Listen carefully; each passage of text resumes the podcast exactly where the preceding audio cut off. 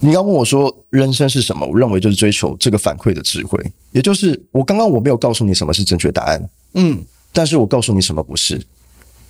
但是你要怎么知道？你得试了才知道，嗯，你得去试了，你去做了才知道，说原来这个东西不适合我，嗯，原来这些东西不是正确答案。老天爷他不会告诉你什么是正确答案的。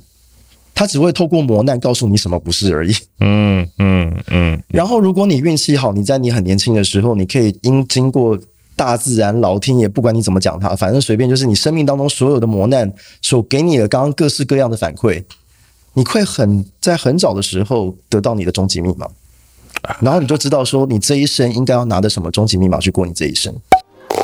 这里是只能喝酒的图书馆。一个出租成见、探索未知的地方。为了不要让这个出版社赔太多钱，赶快帮他打一下书。这本书叫做《生命最后三通电话打你会打给谁》？哎，我说真的，我就我真的觉得这个书名是一个灵魂拷问诶、欸，是，绝对是。我我先破题好了，因为就是我很多人都问我说，为什么会拿这个这句话然后作为书名，就是因为我觉得它。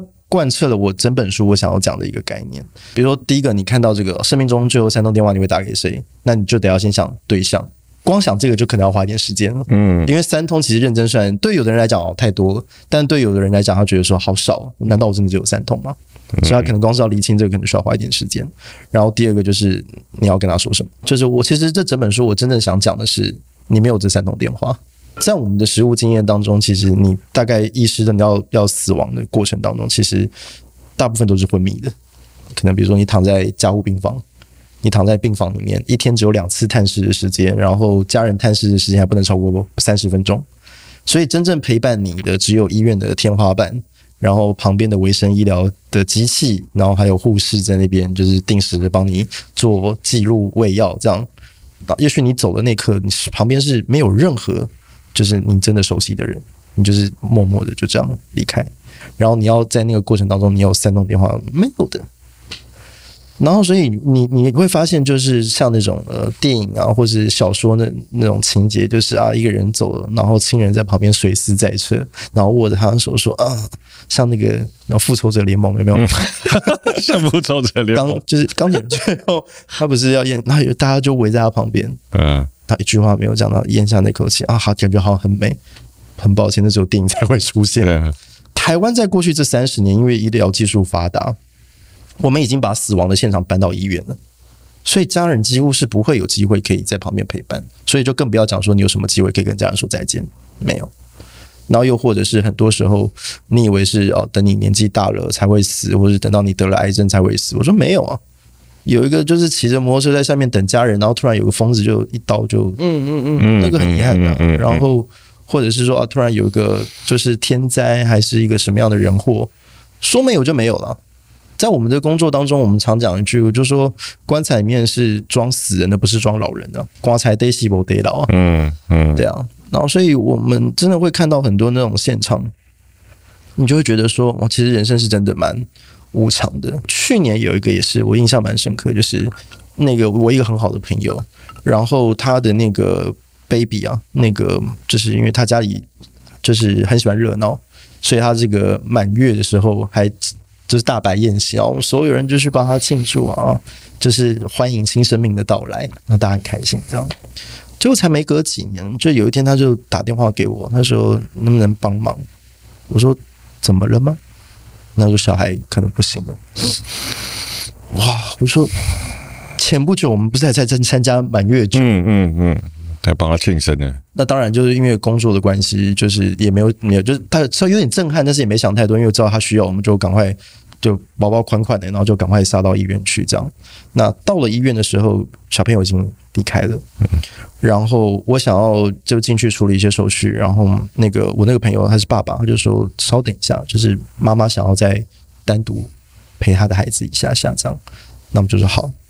然后等到那个时间稍微比较平复的时候，我们就走进那个病房，就看到哇，那个画面真的是对我来讲真的很震撼，就是小孩他已经冰冷，脸色都非常的苍白，然后妈妈就这样抱在怀里面，然后唱歌给他听。然后就跟他讲说不要怕，妈妈在这边陪你这样子。哇，那时候哇，因为自己现在有小孩，你知道吗？嗯哇塞，嗯，完全无法，你知道吗？就是我我完全没有办法想象，就是我我的两个小朋友，嗯，就是会离开我，你知道？就是虽然我是做这个行业，但是人常会忘记这件事情，嗯，就是会觉得说，好像陪伴他们长大，然后我先走，然后他们会继续长大，这件事好像是理所当然，但是。在在我现场看到这状况不是诶、欸，未必诶、欸，未必啊，对啊，就是妈妈就这样抱着他，然后哦，我那时候就哇，赶快把眼泪擦一擦，然后就因为那时候眼眶已经开始泛泪，就觉得很心疼，然后也很心酸，就是这么样可爱的孩子，然后哇，大家那时候那么开心，那么喜悦，然后才隔没多久，说走就走，就就就变成这个样子。嗯那这时候爸爸妈妈还要强忍悲伤，就是要去处理一些行政的手续，医院手续办完要办出院嘛。那这个时候通常就是医院的往生师就会那个有工作人员上来推着担架，然后要把那个就是呃离开的人，然后用尸袋包裹，然后送到往生室去办手续。这样，那妈妈一看到尸袋就整个就不舒服了，她就说：“我可不可以不要？”然后看到担架，她说：“可不可以不要？”那我们就说好啊，不然不然你你希望我们怎么配合？他说他希望他能够抱着抱着他的小朋友。那当然，我们那时候就问了医院的规定嘛，说这个会不会有什么问题？然后他们说不会。我们说好，那我们就支持妈妈的决定。所以一路上就从那个儿童病房，然后妈妈就这样抱着说：“不要怕，宝贝，不要怕，妈妈爸爸都在旁边陪你哦。”然后这样就是一路这样离开病房，走进电梯，然后就这样伴陪伴着他这样。然后看着那个背影，就会觉得啊，那个爱真的很坚强，但是也很令人心疼。然后就觉得生命的那个逝去是真的是很顺，就是很无常，那种感受其实是非常强烈的。在我的我的工作经历当中，其实真的是形形色色，有充满爱的，充满恨的，然后充满各式各样的情绪的都有。然后看多了之后，你就觉得这就是人生。比如说像我这本书书出了，然后有些人就跟你讲说，我没什么人可以打的，我也不在乎，然后也 OK，那也是一个生命的样态，这个我们也都尊重。可是更多的人是他其实他在乎的，他其实他有很多话想说，他有很多事想做，但是都误以为自己有很多时间，然后误以为自己还有很多的以后，就说啊没关系，之后再说，有空再说，等时候到了再说。但是没有人知道什么是他妈的时候到了，嗯，没有人知道，你算不准的，没有。所以你知道，最多最多就是我们在那种灵堂，有时候陪家人在那边，然后折莲花，他们都会有满满的遗憾啊！早知道那个时候说要带他去，就早点带他去啊！早知道那个时候也该跟他说些什么话，然后跟他好好道个歉啊！现在没机会，对啊，然后问我说啊，我现在做这些到底他收不收得到？那就是他内心都还是会有很多的迷迷惘，因为我们我常我常常在问的是说，对你来说爱是什么？嗯，但是。当你在看了这么多，那对你来说，恨是什么呢？什么是恨呢？为什么会有恨呢？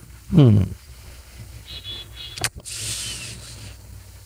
嗯，是不是措手不及？完全没有想到。我想说，上次问说爱什么，应该应该就差不多。对对对。没有想到的就是，我跟你说，就让你猜不到，真厉害啊你！突然突然来一个很什么？没有，因为我我我刚刚在听你讲的时候，嗯，我我觉得，因为你看了这么多的形形色色，你有你看过了，你感受到了这么多的情绪，有爱一定有，对，爱很容易，我们都能够感受得到那个东西，因为它。像那个被你抱在怀里的，嗯、那恨恨又是什么？因为我其实我我最近我也蛮常看到，其实蛮多人都被恨包围。对，可是被恨包围的里面，他就真的只有恨吗？没有其他的东西了吗？我们会带着这个恨一辈子吗？嗯，我我个人觉得恨叫做我我认为叫做我应该。就是所有恨的基础都来自于这两件事情。比如说，在我们的的工作场域当中，其实恨会恨什么？就是恨，就比如说争财产的时候，我恨他为什么他可以把全部钱都拿走？他为什么可以把父母的爱都拿走？那这就是恨，就是因为他觉得他想要，他得不到。那不外乎就是钱嘛、爱嘛、权力嘛，就不外乎就这几个。那为什么会有这么强烈恨的情绪？很大一部分都是因为觉得我应该要拥有啊，我认为我应该要拥有啊，我觉得我应该要拥有啊。而这些东西就是，然后东方讲叫执念嘛，就是你放不下，所以你自然会把这个情绪慢慢堆叠堆叠，然后到最后变成一个你没有办法控制的情绪。那我们当然解释叫做恨。所以后来就发现，就是嗯，很多东西就它真的无法强求，包含就是很多你你认为你应该要有的。当然，我我觉得我们并没有要就是什么就是出家成佛了，我们还是很入世的活在这个社会上。我们当然还是有很多的欲望，我们很多的目标，我们还是有很多的功成名就，你想要去追逐。我我觉得这不冲突，很多人都认为这是一个矛盾的概念。我个人认为这一点都不矛盾，就是你需要去追。可是，当你有一天你追，你发现这个东西它没有办法，就是如如愿，甚至你可能为了追这个目标，你到最后连自己都不见了，或是你你你原本该享受的也没有了，那那么你就应该要放手，那就是会得到一个你比较自在舒服的一个状态。因为我经常性看到很多人带着恨在生活，其实他真的是带着恨在生活的，然后那个恨是无论如何我都不不。反正我打死我都不会原谅他。是，我一直不明白这件事情，完全不明白。你没有被人家倒过债，对不对？随便因为我因为我很穷啊，你知道我没有我倒债要先有钱借给别人，这样子会不会倒债？我这么穷，就如果被倒债，然后看对方花天酒地这样子哦，我会哦，这个会对啊，你所有的你所有这辈子的心血跟积蓄，然后都被这人骗走了，哇，气死！啊对啊，讲骗就讲就好了。台湾这几年不是诈骗很多吗？对。对，所以我们工作有遇到那种，就是很多那种呃老老老伯伯老奶奶啊，然后来，然后就是他就告诉你说啊，我有很多什么生前契约啊，我一堆什么什么灵骨塔微博啊，就说啊，你你看你这个很有这个社会影响，有公信力啊，帮我卖。好，帮我卖啊！你看卖多少啊？中间那个 commission，那看你多少分给你。然后一开始讲的很开心，然后让我看一看，我就跟他讲说：“哎、欸，我是阿尚，你这个应该是被骗哦。嗯”嗯嗯 啊，怎么可能？我说嗯嗯，那个都是壁纸，因为我们这行业其实大概这四四五年间，其实最最昌盛很多那种殡葬诈骗然后、灵骨塔查，是很多了，上网查一堆。然后从一开始的觉得啊，满心期待什么投资要回本，到后来有一天突然发现被骗了两千万、三千万。然后那真是，你知道痛苦是比较出来，然后有我有后来我很熟了，你知道，就是每一年大概都有在五六十件，就是专门在打电话过来叫我帮他处理这种殡葬诈骗的。然后我就我就跟他讲说啊，你这个应该是球场无门啊，啊不行啊，这是我毕生的积蓄，那个什么那个我房子啊什么的，那个是真的是阳宅换阴宅，你知道吗？嗯。一开始是积蓄拿去买，然后后来被骗到后来是把房子拿去贷款，然后再去买，然后后来是。跑去那个对方就是跟他讲说啊，你现在这个已经前面头都洗了，你这个放弃很可惜，就差这临门一脚了。然后最后找道上的给他签本票，哇塞！然后就到最后就借高利贷啊。然后遇到那种就是原本哦大半辈子所积累的所有的积蓄，然后就被一个你知道就是一个诈骗的，然后全部被洗劫一空，恨不恨超恨的啊。然后到后来有的就甚至是怎么样，你知道就是我我也尽力，我也不可能。这种事情我也帮不上忙，我能帮的只能有限。我唯一能做就打醒他，不要让他再继续被骗了。就是设停损，就是以前就让他过去。然后所以有些跟你讲说什么啊，我被骗很多钱呐、啊，我说多少啊？八百。我这边很多五千的啦。哇塞！然后然后然后痛苦是比较出来的，然后他真的吗？有这么多吗？我说很多啊。然后就照片给他看，他突然说啊，我突然觉得我好多了。然后上次有一个有一个就跟他讲说哈，你骗说，我说还好啦，我这边很多五千的，那个很他说没有，我一亿。天啊，为什么有人可以这样被骗？我真的是无法理解。他还有一亿被骗？没有，就是上一代积累的资产啊，这不是自己的，他连上一代就全部都败光了。对啊，就对方什么找他找一个什么土地开发案，然后跟他讲说什么台湾现在什么迁葬啊，然后这个势头很多啊，反正很多了，话术一堆，现在都还在变。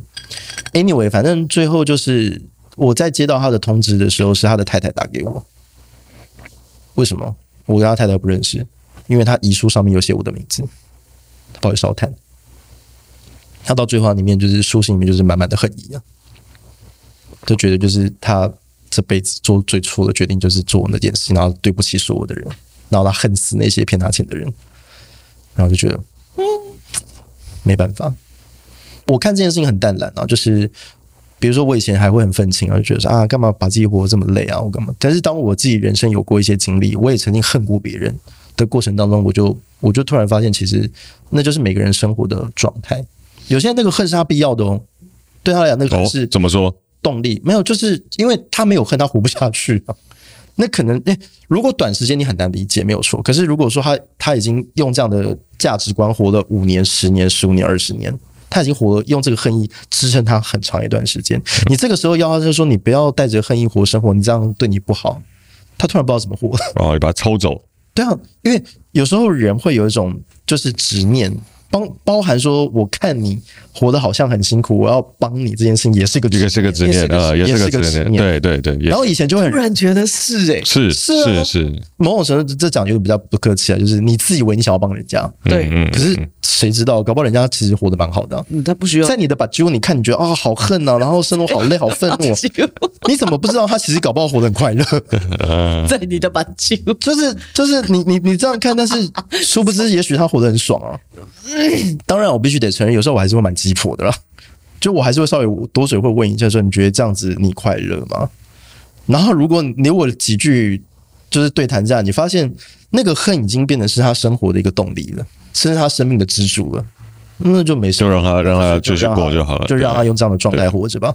因为那可能就是他的他的粮食，他的。主心骨，嗯嗯，对啊，你肆意的把它拿走，它可能就也没有人生的方向，嗯，对啊。那如果有一些他可能已经被这个恨吃掉他的能量，甚至他已经真的伸手找你求救，说我真的不想再继续这样下去啊，那么也许这个就还有些。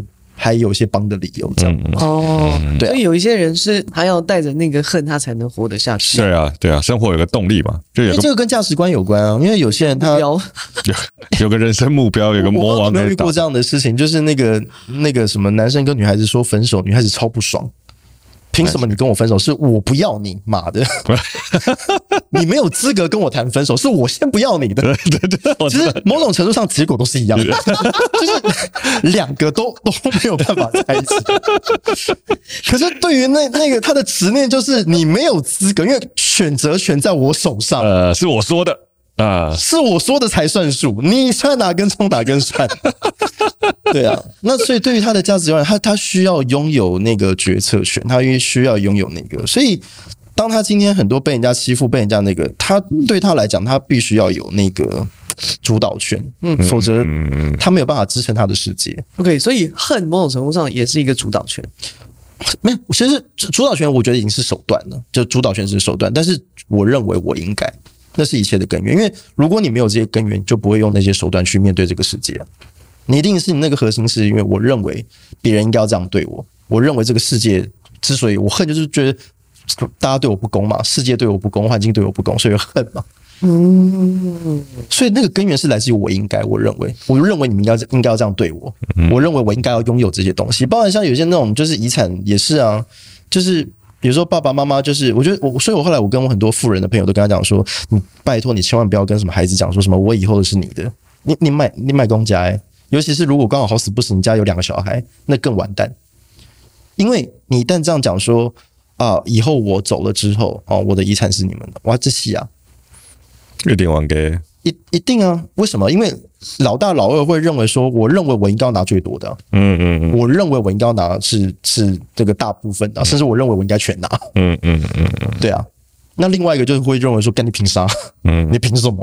凭什么你全拿？我跟你讲，那个家里负债的就不会想要这样。欸、你不要讲负债那个什么那个丧葬津贴还是可以找，有，因为你还是有付国民年金跟劳保嘛，有多少都要找一下。哎、欸，真的哦，真的。而且然后就这是在呼应你刚刚讲的什么叫我应我我我认为我应该。就我之前我我有一个客户也很有意思啊，他是上市贵公司老板，对，然后他爸爸走，其实你知道留下也没多少钱，嗯哼。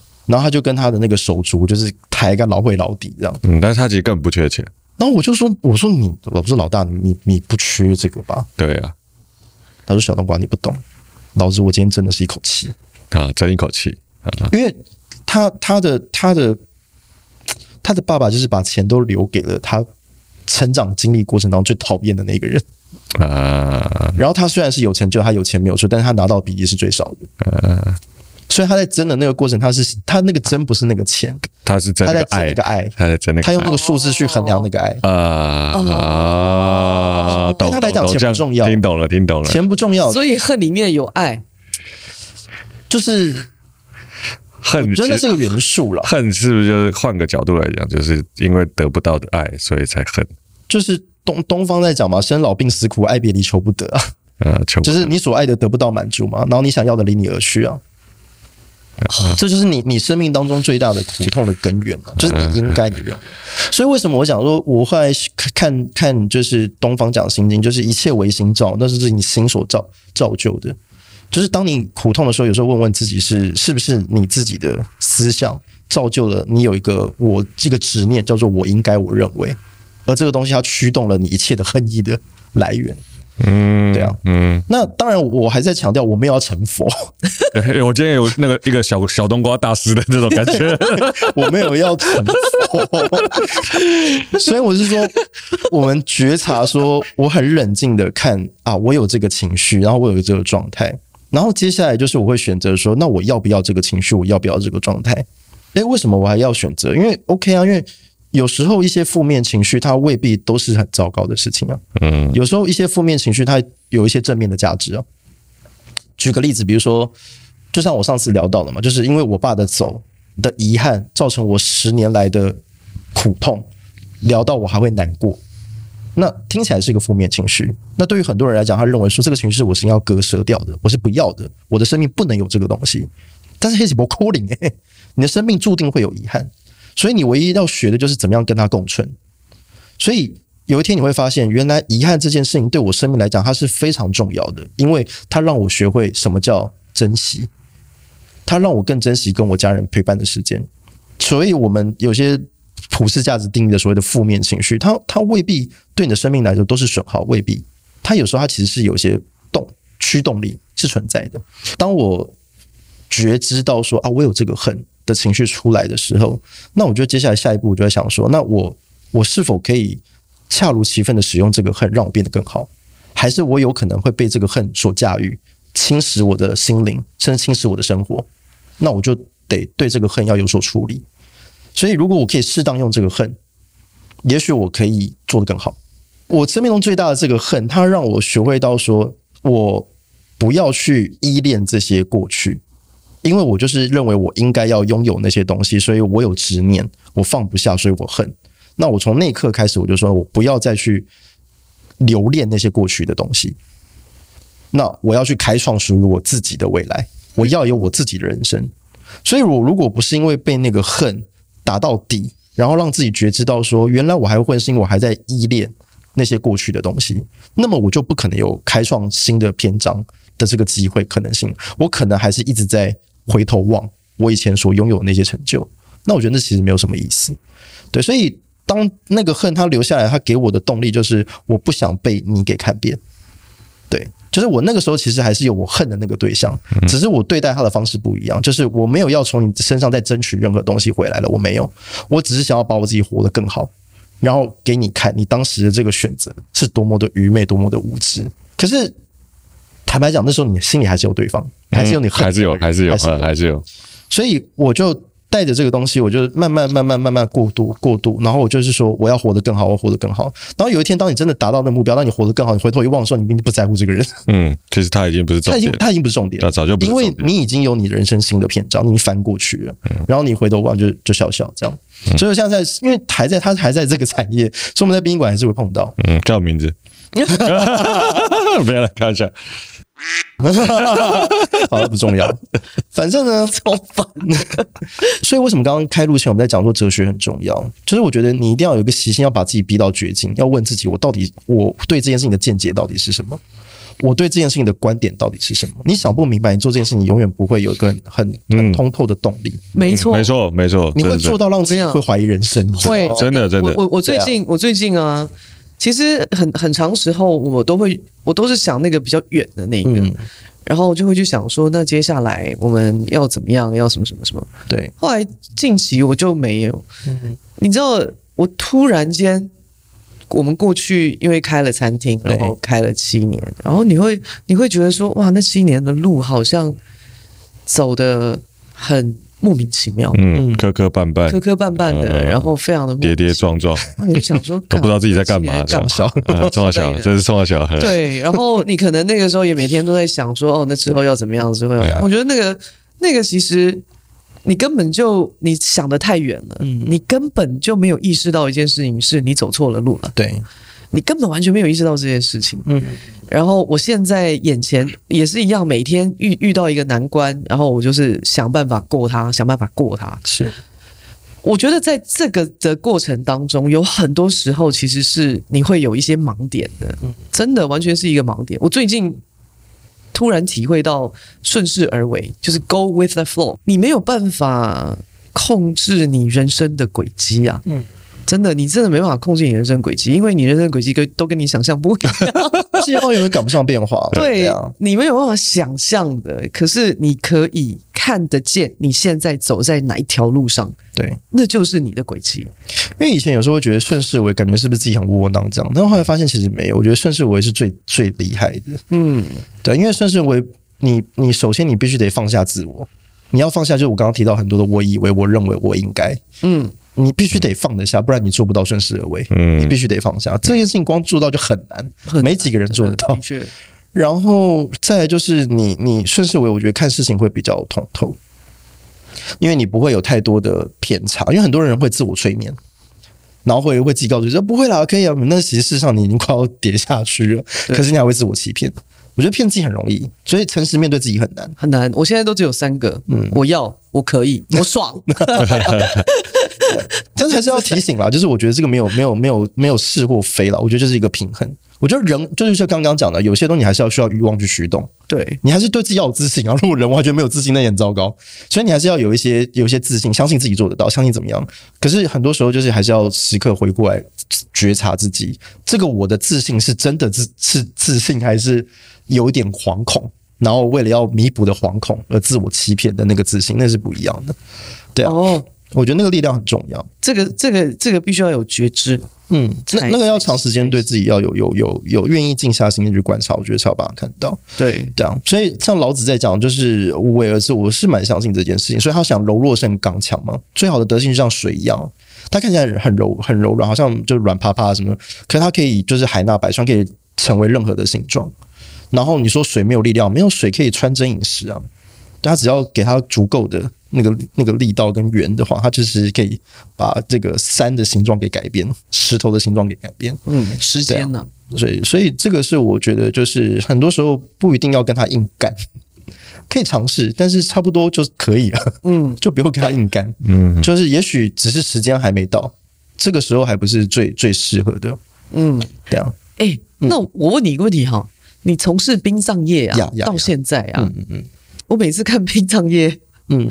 就都有很多有种荒谬感，那只是说大家都哎、欸，我们是录过两次，然后上次还录到早上，我们已经算是有点熟了。就因为当我每次参加丧礼的时候，都会有一种那种很多什么呃司仪在那，然后就是那个手势表演，然后对，然后那个讲话那个腔调，然后那种，然后你知道吗，真的是荒谬感哎，Why Why 为什么不能就如实？没有，我觉得那就是一个时代变迁的过程呢、呃，台湾的殡葬产业，我我自己在区分呢、我觉得分为四个阶段。第一个阶段是呃农业时代，那个时候没有所谓的殡葬业，也没有所谓的礼仪师，都没有，因为那个时候呃每个地方都有每个地方的礼数，所以是谁来处理这些身后事，去谁去指挥的呢？地方的耆老。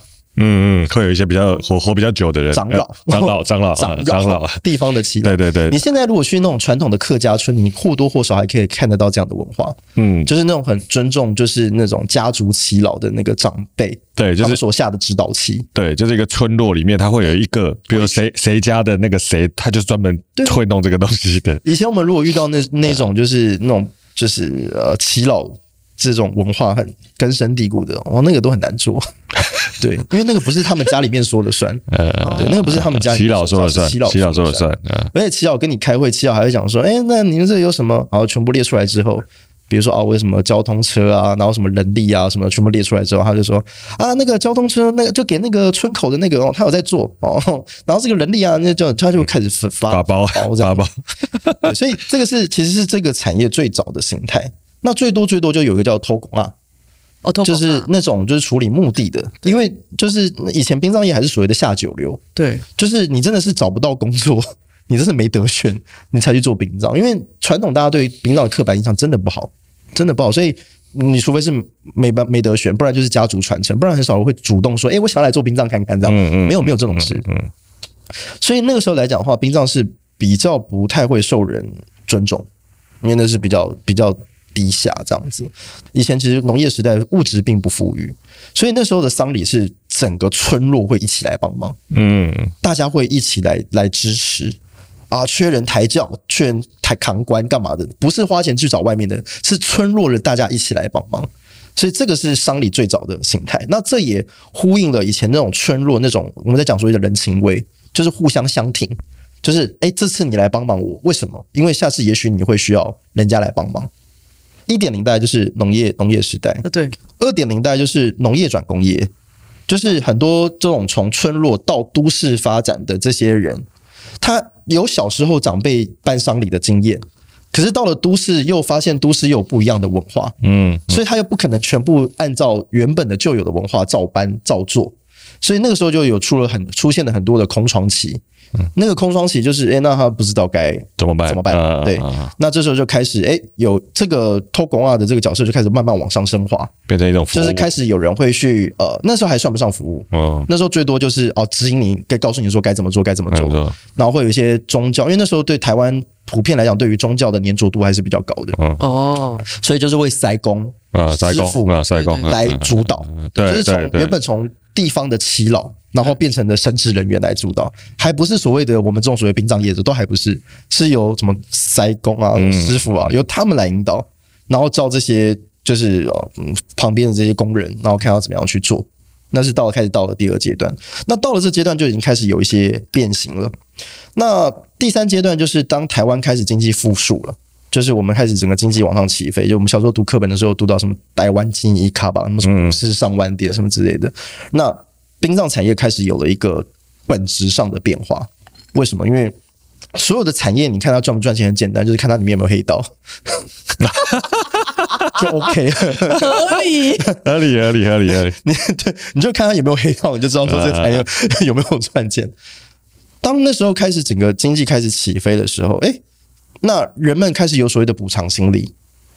那时候开始会有那种呃，一有一种心态，就是来我我我不管怎么样，我就是比如说五十万一百万，你给我把它花掉啊，让我去彰显出我的孝心，对对对对，这辈子可能都没有尽孝顺，就就那个时候一定要处理一下。最常听到的就是什么呃，以前离家的时候跟爸妈允诺说什么长大要在台北赚钱，然后买一个大房子接他们来台北住什么之类的，好，然后最后房子没有赚到，然后爸妈先走了，然后子欲养而亲不待嘛，嗯嗯，那弥补内心最好愧疚的方式就是。什么花钱？嗯，就把这个东西给做主，这样。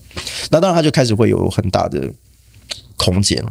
所以我那时候常在讲，就是说，丧礼其实不是一个呃必要性支出，它比较算是一个奢侈品花费。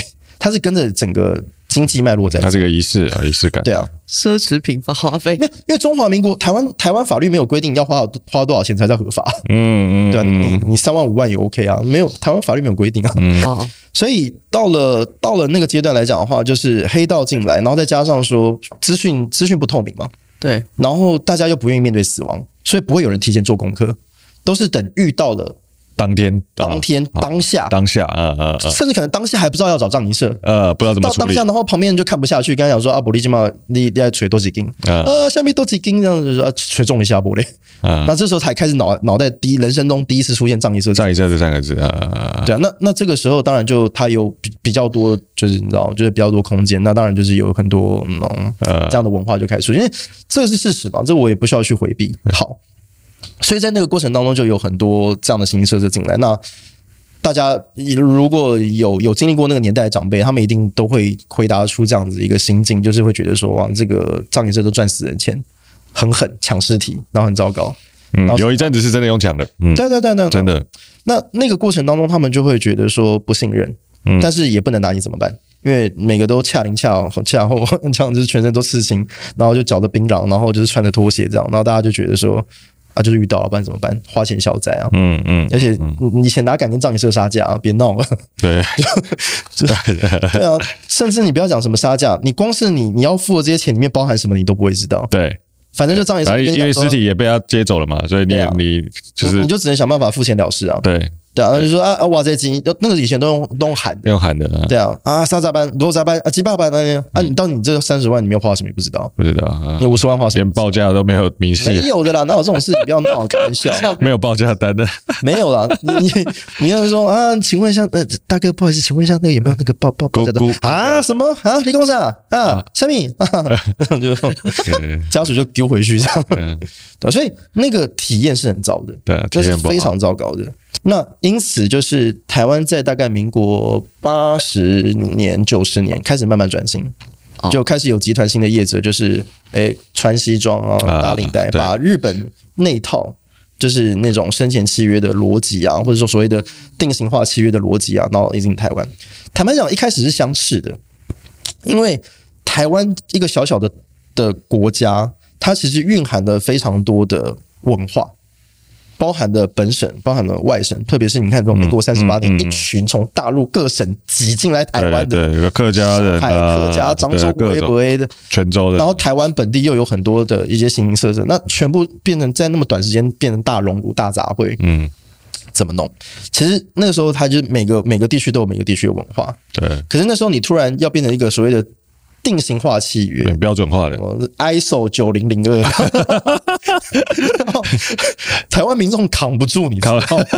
那时候扛不住，大家会觉得，哎、欸，干真是没有办法接受，你知道？ISO 九零零，然后所以那时候那时候都被老丈一就是当做玩笑笑一笑，说啊，哎，博沙小了，就这样笑一笑。哎、可是慢慢变得不对劲了，包含比如说那时候多好笑，比如说你那时候你刚刚提到啊。比如说啊，为什么要穿什么西装啊？你看以前以前老丈爷都会笑啊，看北七啊，今晚我天气哇哇掉。以前上一次就穿短裤诶，穿拖鞋，那几个吊嘎，穿一个吊嘎诶，然后头去就是头去就到家属那边，然后叼着烟这样，然后跟家属 讲讲报价诶。以前的文化就 是这样的，报价的冰冷诶。对啊，诶，这叫最早的时候是这样，甚至可能还要再泡个茶，有没有？对对。塞工脱掉衣服，后台在那边播，大家的。对，时候都六六六合彩，六合彩的。然后，然后就开始，哎，有一群就是穿着西装，然后打着领带，嗯、很不一样，开始拿着这个公文包合约，哎，然后开始，哎，消费者看得到价钱嘞，他跟你讲说啊，阶梯多少钱，然后什么多少钱，嗯、那当然消费者的感受就变得比较好了嘛，就觉得说啊，我我觉得我想要换口味嘛，因为这毕竟传统这种大家没有办法接受。那这个大概是一个，就是第四，就照进入第四阶段，就是一个服务化的一个境界，服务化了。服务化的境界，那服务化的境界来讲的话，就是哎、欸，大家就开始会良性的竞争，因为就像我刚刚讲，老以前老丈人就笑嘛，啊，穿西装你北西了，天气这么热，对不对？那么短了刮碎了刮刮扛明的呢，穿西装搬花篮，你看他们笑死，对不对？第二年他们都乖乖一个一个穿西装，这样，嗯嗯，为什么接不到生意啊？对啊，接不到生意，接不到生意啊，就是一种良性竞争开始慢慢上来，然后台湾殡葬业。真正会起飞，我大概是在民国一百年前后。那时候有一部电影叫《送行者离世的约帐报》，有没有？有有有有。那部电影它改变的不只是台湾，是整个亚洲殡葬圈都因此得到很大的提升。提升。为什么？因为他让社会大众发现说，其实殡葬业没这么糟。嗯嗯，就把这个职业变尊尊敬尊重这个职业。就是他有一个面向，他其实。他有机会是做好的，嗯，他是对人是有意义、有贡献、有价值的，嗯嗯，他让很多长辈开始改变观念，说啊，那小孩子让他们试试看，嗯，我们之前公司就有一个案例啊，一个女孩子大学生毕业，拿着大学文凭来我们公司说想要来我们那边上班，我爸那时候像傻眼说啊，看，哎，我们这边都是国中毕业的，你突然一个大学，对啊，我我也突然傻住，引起不太漂亮。哎，但是她她那个那个女孩子就是哎很有冲劲，那你看眼神有光芒这样，那我爸当然觉得说那没关系，就让她试试看。那工作没多久，她爸爸妈妈就过来跟我爸跪啊，啊，当亏啊，你卖我早不给他做一斗了，拜托你了那这样子。你看那时候这个行业有多么不堪，对啊。其实其实你不要讲的，其实现在哪怕到现在，表面上大家都是说啊什么殡葬业功德啊好啊，嗯，我我我自己去跟我们瑜伽的那个伙伴在闲聊，我说哎。你们在外面租房子的状况。他说没有人敢跟房东讲他自己做殡葬业的。嗯，对啊，那讲殡葬业也说租不到房子。嗯，他说那你就说服务业，服务业，我做活动企划。我得是带这次活动。所以其实社会坦白讲或多或少还是有一些歧视在里面。是，只是说那个时间点，它让很大量的年就是长辈。开始接受年轻人从事这份工作，对，所以那时候就开始有所谓的良币驱逐劣币，就是说啊，一群就是很有想法、很有才华、很优秀的年轻人开始慢慢进入这个行业，在短短的十年间，就是平均年龄往下降。我那个时候十来岁，那时候大概一个职案的，你至少应该要到四十岁，你才扛得起一个案件。如果你大概二十三十，人家还会嫌你太年轻，你没办法。嗯，我现在都变年轻了，现在看现在都年轻了，年轻人是哦，现在都年轻人了。你你很难想象，那以前是很难想象说什么年轻人做这行业很难，长辈根本不接受，所以我觉得那是一个很大的分水岭，所以正式进入服务业。那又随着网络化的普及，因为现在网络资讯都很透明啊。就是你什么，你就是 Google，然后在五星评论，这种哦，就服务了很多，就是就是你尽可能做了一堆，然后到最后你就是很卑微，跟家属人说，如果你觉得服务好的话，麻烦帮我帮我打个 五星评论，这样。那这个都是很公开透明的，你在网络上都查得到。然后，所以慢慢的那个所谓的，不管是说评价也慢慢变得透明，更重要什么，价格也慢慢变得透明啊。对啊，你可以继续喊高价没关系啊，但是你的客人绝对就没有。嗯嗯，因为那时候开始慢慢进入销价竞争的时代，台湾人最会了，都 OK 的。这台湾人没有什么最大才华，就是很会销价竞争。对啊，我我有一次遇到一个多少人家，人家跟我讲说，小东光，我跟你讲，你这个行业哦，真的太好赚了，没有人敢跟你们杀价。我说那是老观念。你知道，当我开始接班的时候，我有一天晚上我遇到一个案子，超有趣的。大半夜哦，打电话说：“哎，那个呃，请问是小冬瓜先生吗？啊，不好意思，我父亲刚过世，那麻烦你可以来医院一趟，这样子。然后就大概知道说需要帮忙的嘛，就公司帮我拿着，就赶快去医院。到了医院，那就开始哎，碰到了家属，就开始跟他讲解，就说：那呃，现在的程序就是我们待会从医生开死亡证明书，那我们大概要提醒他开十五份。”然后这个后续要可能请保险啊，然后这些行政的手续啊，可能有需要。然后呢，那待会我要跟你们讨论，就是说我们这个遗体要存放在哪里啊，什么之类。然后突然就说，对对对对对，你你先等一下，先等一下。那个呃，你先等一下，还有另外一家要来。对，就是你你你先在那个旁边休息室先先坐着这样子，然后稍等我一下这样。然后我心想说，哦，蛮合理的。然后因为有时候可能要跟兄弟姐妹讨论，哦，所以可能兄弟姐妹还没到。哦，所以还就是没有，就是他不希望我讲第二次，他想要等人到齐的时候再讲这样子，我就等，然后大概等了过了半个小时，啊，第二家葬仪社，第三家葬仪社。第四家葬仪社，一个一个陆陆续续，他在门口就开始接待，来来来，里面稍坐一下，啊，来来来，里面稍坐一下吧。然后等搞的概念，然后等四家都坐下来之后，然后那个家属他就说来说啊，那那个人都到齐了，哈，不好意思。啊，那个小冬瓜，那你比较辛苦，你先找他，那你可以跟我说明一下你们公司有提供哪些服务吗？我靠，这是，然后我心想太屌了吧，我靠，我哇哇哇，没有没有被这样弄过的。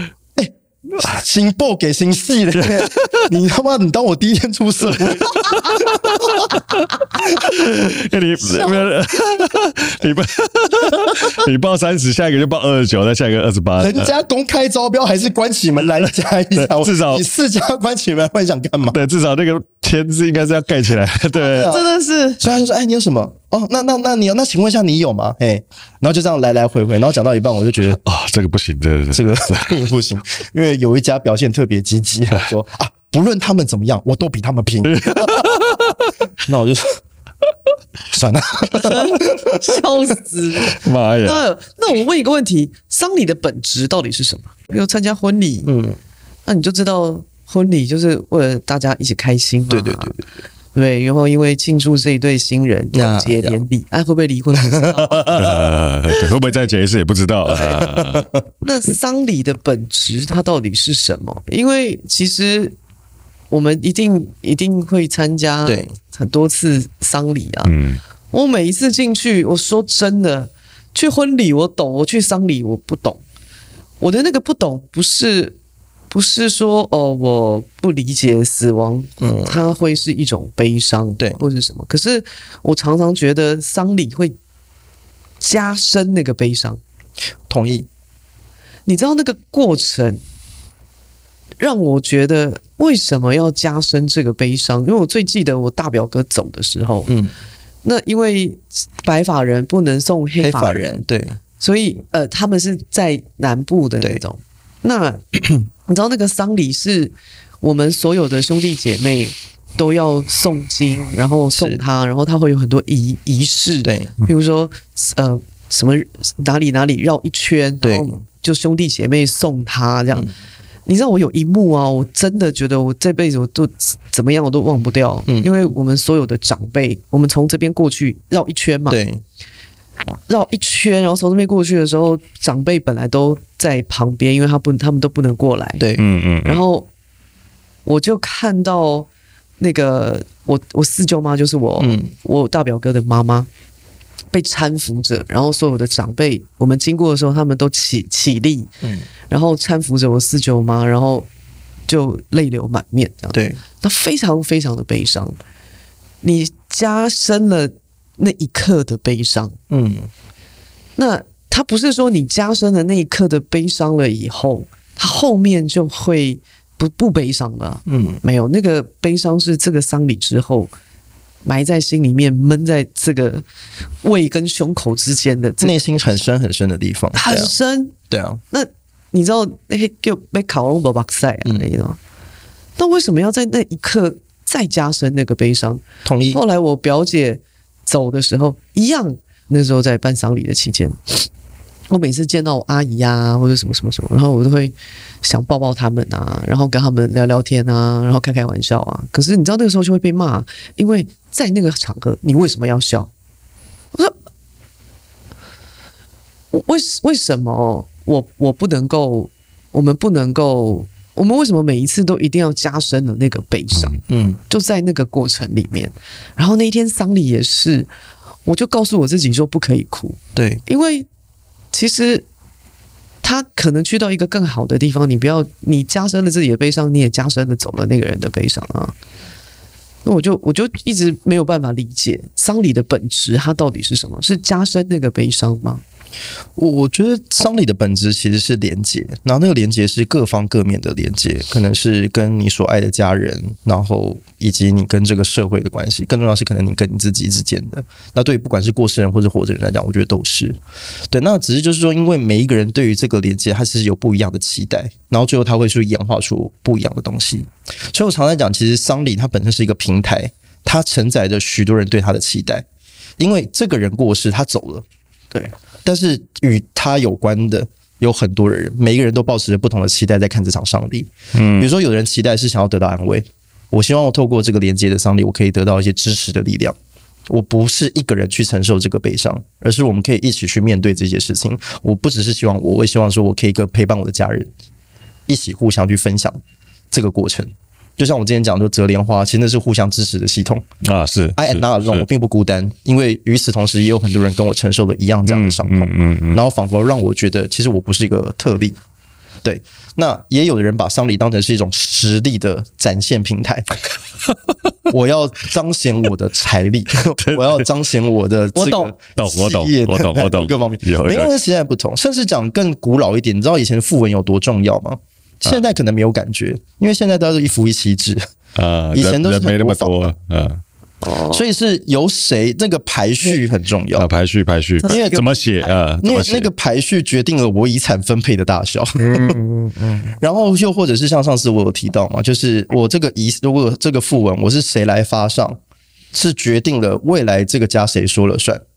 爸爸过世了，到底是先夫还是先考？黑伯刚，先夫是妈妈的名义发上，那以后这个家族谁说了算？妈妈说了算。嗯，如果是先考的伟大的父亲，哦，先考是伟大的父亲，所以是儿子说，那就儿子说主。那又是谁是儿那个谁说？那就是看那个位置的排序，然后还有那个丧礼，在这个自答谢词的时候，谁站中间谁支持，那是一个实力，所以是权权力的问题啊。所以我看就是人生本来就不同的家庭对于丧礼有不同的期待。追根结底，最后它就是连接，而这个连接有各式各样不同的连接。OK，那回应到你刚刚那个故事，我想要反映的就是说，这就是殡葬行业，我觉得现在比较可惜的地方，它困在一个死胡同里面出不来。对，那个死胡同叫做，就是我觉得现在很多的无奈、很多的悲伤，或者对很多丧礼负面观感的根源，都是来自于是这一群人，他为了要服务这个仪式，虽然他要达成某种状态，所以他没有想到人，他是想到仪式。就是我根本没有在乎我的感受、家人的感受、谁的感受怎么样，我只是为了要。完成出这个仪式给大家看，嗯嗯嗯，所以我为了我要满足这个仪式，我根本不在乎你喜不喜欢，我也根本不在乎这东西对大家到底有没有帮助，就是做就对了。嗯嗯，他已经忘记这个仪式应该，他已经忘记这个仪式为了服务服务人才对的。但是仪式的根源其实是为了服务人。嗯，就像我常举就是生日蛋糕的例子，我们庆生，我们那个仪式感就是为了跟我们所爱的人产生连接。其实殡葬，不管是殡葬也好，婚礼也好，这些都。可以用仪式感概括，人类是需要仪式感的，它会让你的这个，我们刚刚呼应到我们刚刚讲体验，如果没有仪式感，我又怎么样证明我活过？我只是一个会吃饭睡觉，然后会解决生理需求的一个生物而已。我们都是透过仪式感，让自己生活多了一些滋味，让自己有一些回忆。比如说，我我要回想起我过去的经历，一定都是我带我家人去迪士尼乐园玩，我生日的时候我做过什么样的事情，一定都是这些仪式感让你的这些东西被保留住。如果你没有仪式感，请问一下，你还记得住你的人生轨迹经历哪些事情吗？未必，很多就是日复一日就 pass 掉，pass 掉，可能就都过去了。我们可能都是在一些仪式感，就慢慢去堆叠出来。那当然，这个东西不是一个标准答案，有的人认同，有的不认同，无所谓的，无所谓的。只是就是说，这个根源是透我们透过仪式感所构建出的这一切，是希望说我们透过这个仪式让自己变得美好。所以，比如说以庆生这件事情，最重要的是。我记得你的生日，然后我还花了心思，我买了一块蛋糕，然后我们一起唱生日快乐歌。但是至于我这个蛋糕是六寸、八寸、十二寸，重要吗？不重要。好不好吃，其实也没那么重要。重要的是那份心意。嗯，那所以我觉得很多时候，就是我们现在需要做的事情是，我们要怎么慢慢把这个行业导正回来？是说，我们要把很多的重心是要服务人。然后让这些仪式变得有价值，所以是仪式来服务人，而不是人来迁就这些仪式。嗯嗯，对。所以比如说，就像折莲花，我我举个具体的例子，比如说，就像我们大家都折莲花，那是因为家里面都是中式信仰，没什么悬念嘛。那我之前有服务一个客一个客户，觉得家里面是多元信仰，什么信仰都有。那这个时候，他们家里面内部，因为他们他们的非常的和谐，所以他们也不希望说造成谁的不舒服、不愉快。所以就有人提出说，那糟糕，如果我们折莲花的话，会不会对于家里有些信仰基督教的会不礼貌？嗯嗯嗯。那问我怎么办？那我那时候一提出，我想说啊，我那时候突然就想到，就是泰皇、泰国国王泰皇普美蓬那时候过世的时候，泰国的人民就是一起折了纸玫瑰。你那时候在那个泰皇国商很久，嗯嗯，那时候去泰国旅游，你都还看得到各个百货公司都还有泰皇的那个照片，然后他们在百货公司摆了一堆桌子，然后提供了很多的那个纸纸张跟材料，然后让泰国人民去都可以去折，去对去都可以去折纸玫瑰，然后他们希望能够募集到一百万朵还是一千万朵，有点忘记了，反正它就是一个数字，然后到时候就把这所有这个泰国人民的纸玫瑰全部集中在一起，在泰皇火化的那一天，伴随着人民的祝福一起烧掉。然后我那时候因为刚去泰国旅游回来，然后我就哎想到这件事情，我就跟家人提议说，那要不这样吧，因为既既然家里面有基督徒的家家人，那我们就不要折那些上面刻满这个青金的这个所谓的经文的这个莲花，我们折纸玫瑰，你觉得怎么样？嗯，他们今天还不错。那那时候就教所有家人折纸玫瑰，然后所以一一群人就围在一个桌子，然后那边折着纸玫瑰，然后有就是有说有笑这样子，然后大家一起互相的支持彼此，那那个凝聚力其实就很有仪式感，而透过这个仪式让他们有一个事情可以做。然后让他们自己就是放下那个悲伤的情绪，因为我常在讲，就是你专注在做一件事情的时候，其实那是一种修行，它就借由这个仪式感，它有一种修行的概念。什么意思？就是你在做事，你是不能有杂念的，因为如果你有杂念，你你手工你绝对做不好。有折过纸的一定知道，折纸需要什么？要大量的专注，嗯，因为你会贴歪，嗯嗯，不然你会折折折坏，折坏，你会折坏。所以就是你不太能太分心去做，不然你一定会弄得歪七扭八。嗯，所以当你大概做到一定的数量的时候，你一定会进入那种心流的状态。嗯嗯，就你开始没有那些那些杂念，你是可以去让自己的心是比较放松的，是比较专注的。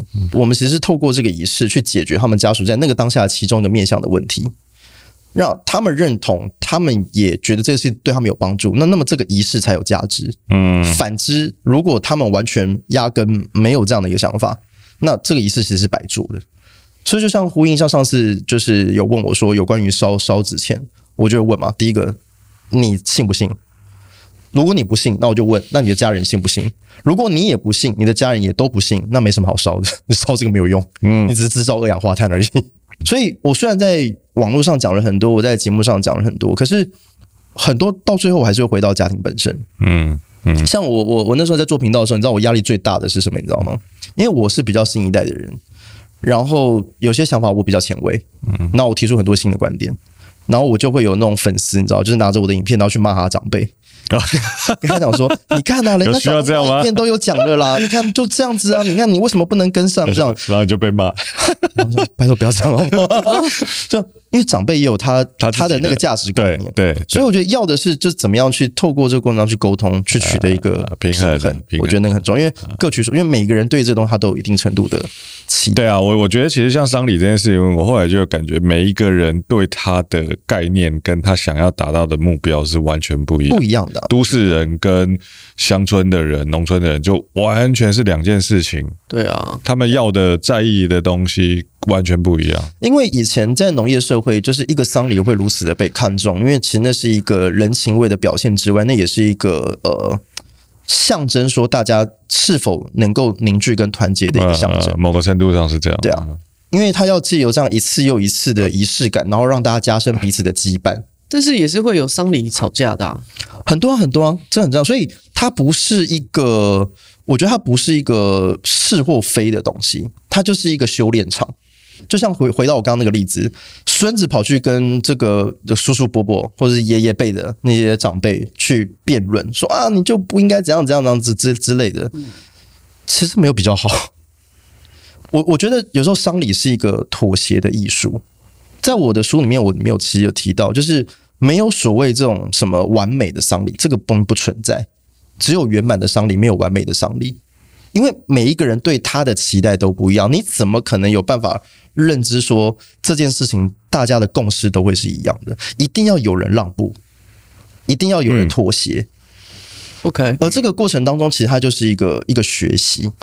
我书里面有举的一个例子，就是他先生要走之前，其实我们是做过生前咨询的，也就是他在还没过世之前，他在生病的时候他就找我咨询了。嗯，他当时在整个沟通的过程当中，他就是说我不要让我任何一个家人来，我希望我走了之后，只要我只有我太太。嗯，他他已经很明白的，他已经说出来，当事人他先生，他当事人他就已经很明确当着我的面告诉我，OK，我们也写下了这样的一个备忘，OK，也确定就是如果你过世，只会有太太陪着你，OK，没问题，我收到，遗嘱都已经写完了啊，我收到了，我知道了，OK，没问题。他过世当天，他太太打给我说他走了，请我到某某医院的这个急诊室跟他会合。我到了那个急诊室。所有当初讲不该做的全做了，然后不该通知人全通知了。是太太通知的，那太太对啊，对啊，对啊。太太那时候她只告诉我说：“我知道我们当初答应她什么，但是你也请理解，就是毕竟我不可能真的不通知，而且那是他的家人，而且他才是活下来的，我是活下来要去面对这些事情的人。”对。那后面的事情我会乖乖照着当初说的做，但是第一时间请原就是请请你理解他们，因为我没什么好原谅，他就请你理解啊。OK，那我当时我就可以了解到说呀，确实站在他太太的立场，他他如果不这么做，他以后日子会更辛苦。对，因为我看到他的那些亲友的状态，对，他不能不通知啊。因为对于当事人来讲，他那时候做决定的时候，他只有想到他自己的需求，对，他没有没有在管他，他没有 他没有想到说这件事情没有错，他死了这件事他的事没有错，但是真正在处理是他的太太啊，嗯，他没有去思考说是他太太要去面对这件事情啊，他走了，他两眼一闭，双脚一伸，他不需要去面对他的这些亲友了，可他太太得要去面对啊，而且他不能回避啊，所以你觉得人可以决定自己的丧礼吗？我觉得很难，我觉得很难，你可以你可以做出规划。你可以做出一个方向的讨论，你有个大方向是 OK 的，我觉得是没有问题的。可是你要盯到很多的细节，我觉得是不太可能。除非你在现场监工嘛。计划永远赶不上变化。可是我觉得还是会鼓励大家会先去思考的原因是在于，就是说，如果比如说我今天想到一百分，嗯，那打个折好了啦，好歹还有个六十分，OK，最差了不起还有个五十分啊。可是如果你完全不想。很高概率，其实你会造成更多人的困扰。嗯，这样。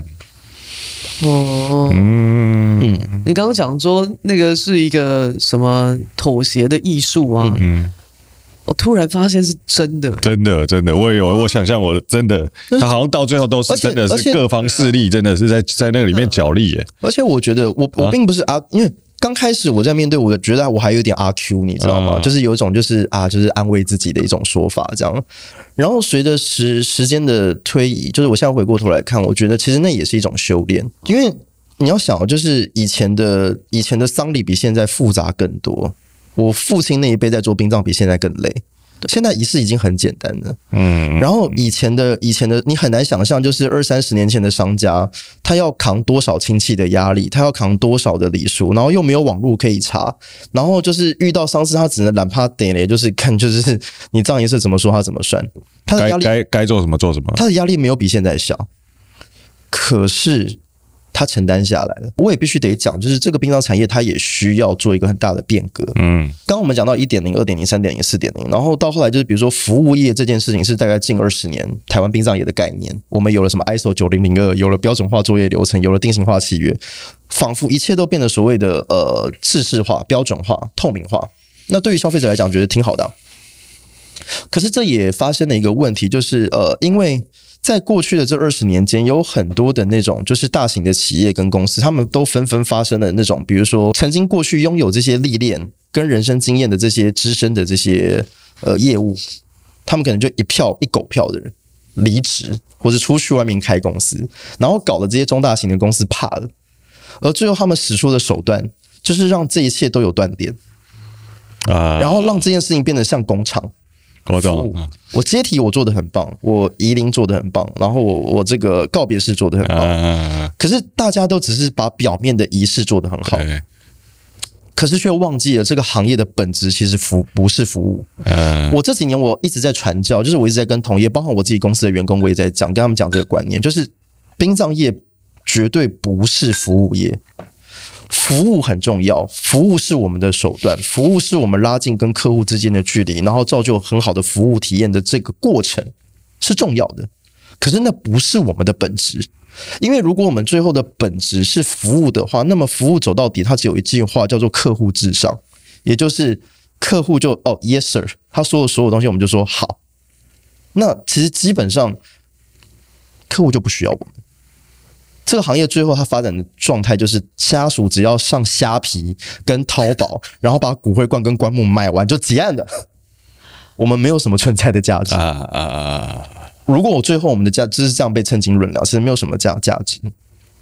那当然，同学就问我，那说那那如果我们不是服务业，我们是什么？我们这个行业自古以来，其实我们真正的本质是教育业，我们是敢干教育的。我没有死过。我没有办法真的很清楚的告诉你死了之后会去哪里，可是在我这过去二十年的经验，我陪伴过太多的家庭在面对死亡这个课题，我可以告诉你，死亡在陪伴死亡它是怎么一回事，而死亡对我们生命又是怎么一回事。然后我可以把这些经验跟家人分享，让他们去聊，透过死亡这个东西以终为始去看待自己的生命。所以有句话叫做“焉知生，未知死”。就是你不要去了解死亡这么多，因为活着比什么都更重要。那当然，这个东西不冲突，我觉得这是一个面向。另外一个面向就是谓之死，焉知生。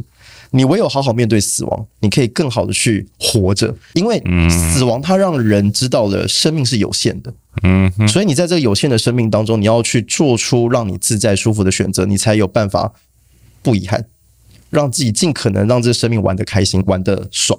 嗯，对啊，在你还没有接班，还没有从事殡葬业，对，你面对的死亡是什么？那你你接班以后，一直到现在，你又如何去看待死亡这件事情？真正想透的也是这三年的事情。比如说，我们刚刚可以聊说，哦，人生就是体验，人生就是爽，就是这些，都是这三年的。刚开始接班，真的没有想那么多，是刚接的时候就是活下来。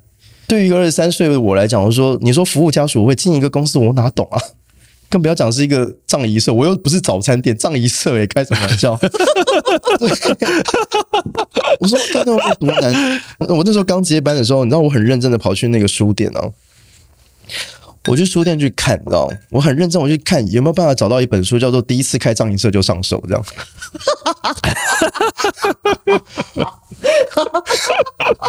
对对，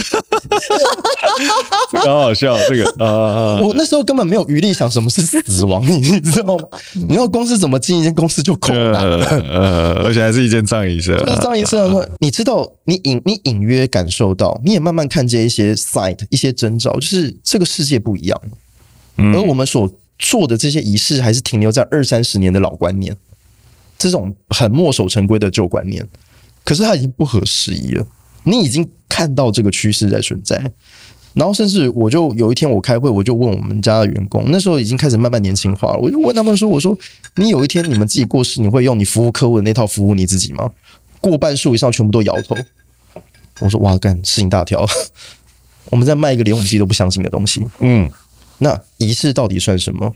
然后这些可以，比如说什么做诵经、做功德、做药忏这些东西啊，你又不信，然后你又卖给你的家属，那到底又算什么？所以那个时候就隐隐约约，就是内心就会觉得说，这个行业有一个很大的一个瓶颈。你你从数字也看得看得到，就是那种人家讲说啊，什么通货膨胀以后丧礼费用越来越贵。我说没有，那好小诶、欸。看以前那个爷爷奶奶辈那时候大概都是中产阶级到六七十万呢、喔。嗯、我爸那时候借的时候三四十万，现在台北市大概一二十万，现在破二十都头小了。嗯嗯，对啊。你说物价通膨成长成这样子，丧礼为什么越来越简单？大家不认同啊。大家对于很多传统的仪式就是不理解嘛，讲更明白一点就没有感动嘛。我觉得我只是就是花钱当盘子而已啊。嗯，我到底做这些事就最后顶多就是安慰自己说我不认同没关系，最起码就是爷爷奶奶就是叔叔伯伯他们喜欢嘛，啊他们要嘛，那就做给他们了。最多最多就是这样子。所以那时候我就开始感受到说啊这个东西有点问题。当时礼仪公司就是葬仪社嘛，礼仪公司嘛，然后生命事业嘛，大概就是这些名字这样。然后我就搞了一个说我要叫。冬瓜行旅，然后我要搞一个叫单程旅旅行社。当然，现在因为慢慢有越来越多人认识，所以大家觉得这件事情很合理。可是，在当时来讲，其实是一个非常冒险的举动。嗯，叫旅行社，因为你是一个新品牌，你要让大家认识已经够难了，你还去搞一个 旅行社，你是要混淆大家，你要让大家我不了解你。你知道我们那时候在民权东路上面，在殡仪馆对面开了一家门市，你知道在葬仪社、葬仪社、葬仪社、葬仪上。冬瓜情侣，然后旁边开车经过，想说：“哇塞，这惊喜下，这间是什么？怎么有人敢在这边开那个开旅行社？开旅行？怎么有人敢在那边开民宿？这样？对，那是一个很冒险的举动。可是我那时候已经开始慢慢有一个有个雏形，知道说：哎，我想要做出一些不一样的尝试。那单程旅行社，我觉得那时候取名的逻辑是，我觉得大家太害怕死亡了。可是我那时候就开始慢慢发现说，我觉得聊死亡是一件很有趣的事情。因为聊死亡有办法让你接触到自己的心灵，有让你办法重新去审视说我的这个我这一生要怎么过，然后更去清楚知道说什么是活着。然后只是说，因为大家普遍来讲太忌讳聊死亡这个东西，对，普遍太忌讳，普遍都是。所以我想要让这个东西距离近一点，嗯，所以我把人们最害怕的死亡跟最喜欢的旅游这个概念把它砍败在一起。嗯，嗯，我希望聊死亡就好像要去聊旅游计划一样这么轻松。这么开心，这么开心，啊！我们要去东京吃拉面。对对，而且那个那个在在殡仪馆对面开民宿我觉得不错，听起来很不错，不错啊！我就跟设计师沟通说，我希望进来，我希望尽可能像家一样啊，舒适舒服的。我既然叫行旅，我就真的希望它像一个旅社一样，人们来这里就是一个短暂的租借，在这边休憩。对对。就像我们出国旅游一样嘛，我们要的地方无非就是想要停下来好好睡一觉，嗯，休息一下，隔天出门再出发。那我就希望说，让那个环境有这样的氛围，然后开始陆陆续续办演讲，那就不只是殡葬业者这个角色，开始慢慢多了一个角色，有点像是讲师，嗯哼，甚至是老师，嗯哼，就是一开始也是从很表层的，就是说哦，怎么去规划身后事，然后怎么样跟。葬仪社画巴拉 Ken，就是怎么样去把这件事情给办好，技术层面的，技术层面，技术层面。可是有时候你知道，就是有有演讲经验的人都知道，就是讲久了会腻，嗯，会，就是你一样的东西，你没有办法讲超过十次，嗯，你会觉得很无聊，而且甚至你会觉得我是不是机器人，嗯嗯。然后当然就是有时候那个台下听众的反馈也是一个挑战，也是一个 challenge，也是一些刺激。当然，他也会问你说：“那死了到底会去哪里？”啊，对，然后或者是啊，这些宗教礼俗到底它的意义是什么？它的出处是什么？然后每个都给你打破砂锅问到底。然后你就真的感受到什么叫教学相长，你知道吗？嗯、就是我是一个不爱念书的人，然后就是被观众逼到，就是我要去念书，嗯、因为我要回答他的 问题。然后我也好奇，就是对耶，就是哎、欸，我们之前也曾经怀疑过，做七是什么，药膳是什么，我们自己对这个东西也是半信半疑。然后这到底有什么样的意涵？然后就说，那要不我们就花一次的机会，我们就好好把它给搞清楚。嗯。然后就呼应到我刚刚提到，就是说现在的礼仪公司比较像服务业，就是公司都有一个标准的 SOP 规范，你就是把这些规范做好就好。深的东西公司完全不期待你要搞懂。而且现在很多大公司的态度是什么？就是你就是这样做，然后他就用最尽可能压低人力的薪资，然后你做不了，你就是离开，然后他反正在训练训练新的一批年轻人。然后在街上，反正我的 SOP 你只要符合规范，就像餐饮业有有，嗯，就是他那个跟鼎泰丰的管理模式是一样。对对，就是很像餐饮业，反正就我规范在这边，那就把把条例给给给背好背熟，然后你就按照公司的规范去做事，嗯，你就就就结案了，对不对？他把流程拆开来。对，可是这个东西它好。也不好，也不好。嗯，好是它能够确保它的服务良率是稳定的，是效率是好的，它的效率是好的，然后它的良率，它的公司的品管是稳定的。对对，它每次每次出来的 quality 都差不多。呃，炒饭炒起来都是一样的味道。可是它让对，没有错，没有错，就是这样。可是它把我们这个行业的能力给废掉了，就是他完全丧失教育这个能力，因为。孔子在讲叫因材施教，有教无类是对的，因为每一个人的知识、每个人的环境背景它是不一样的。你针对不同的家庭，你本来就应该有不一样的处理方式。我们不应该再去盲目的去跟从这些仪式。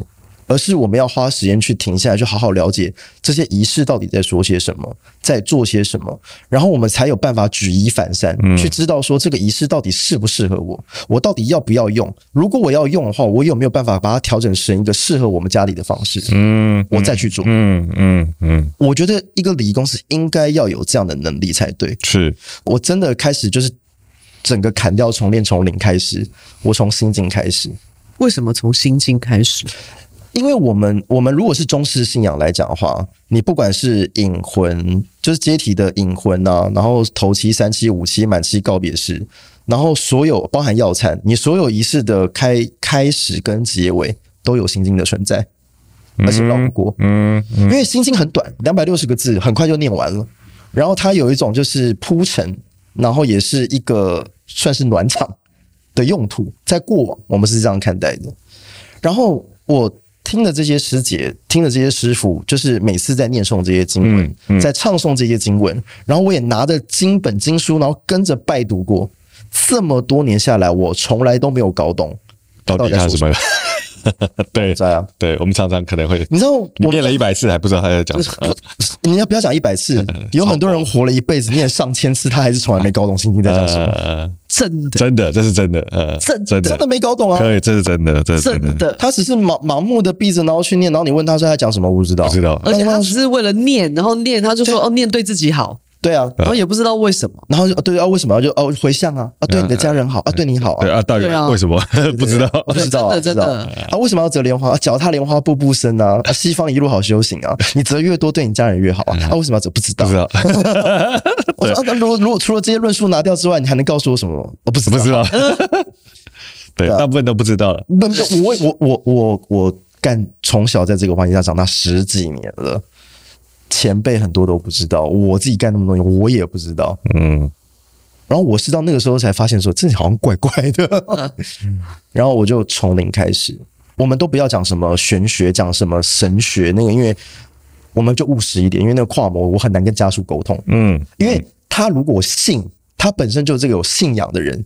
你不需要跟他废话，嗯，对，嗯，我要解决的是那些没有信仰的人，嗯，对，我要怎么样如何在他还也没有信仰的情况之下，我还能够说服他，让他发自内心的接受这件事情，讲到他听得懂，讲到他听得懂，对，这很重要。我就必须要先把我自己给搞懂。哦，当然，当然，对，那个，嗯，今天他其实大概就分三段，就是观自在不舍，行深般若蜜多。他其实讲大概是讲一个境界，就是你不论什么样的状态，不用什么样的情形，不论你的人生遇到什么样的磨难。你都有办法平和的跟自己的心自处。头一大段讲的是一个境界，就是告诉大家说，这个经文的境界，如果呃我们可以修行的话，那么可以到达那个地方，其实很棒的，很美的。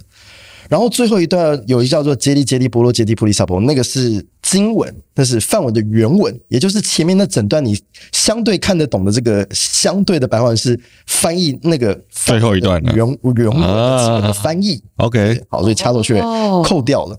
OK，就是他告诉你说，呃，就是总是要有引言嘛。对，引言呢，就是你为什么要读这本书，总是要有个引言嘛，先告诉你说，所以他是告诉你念完可以干嘛？对对对，你念完。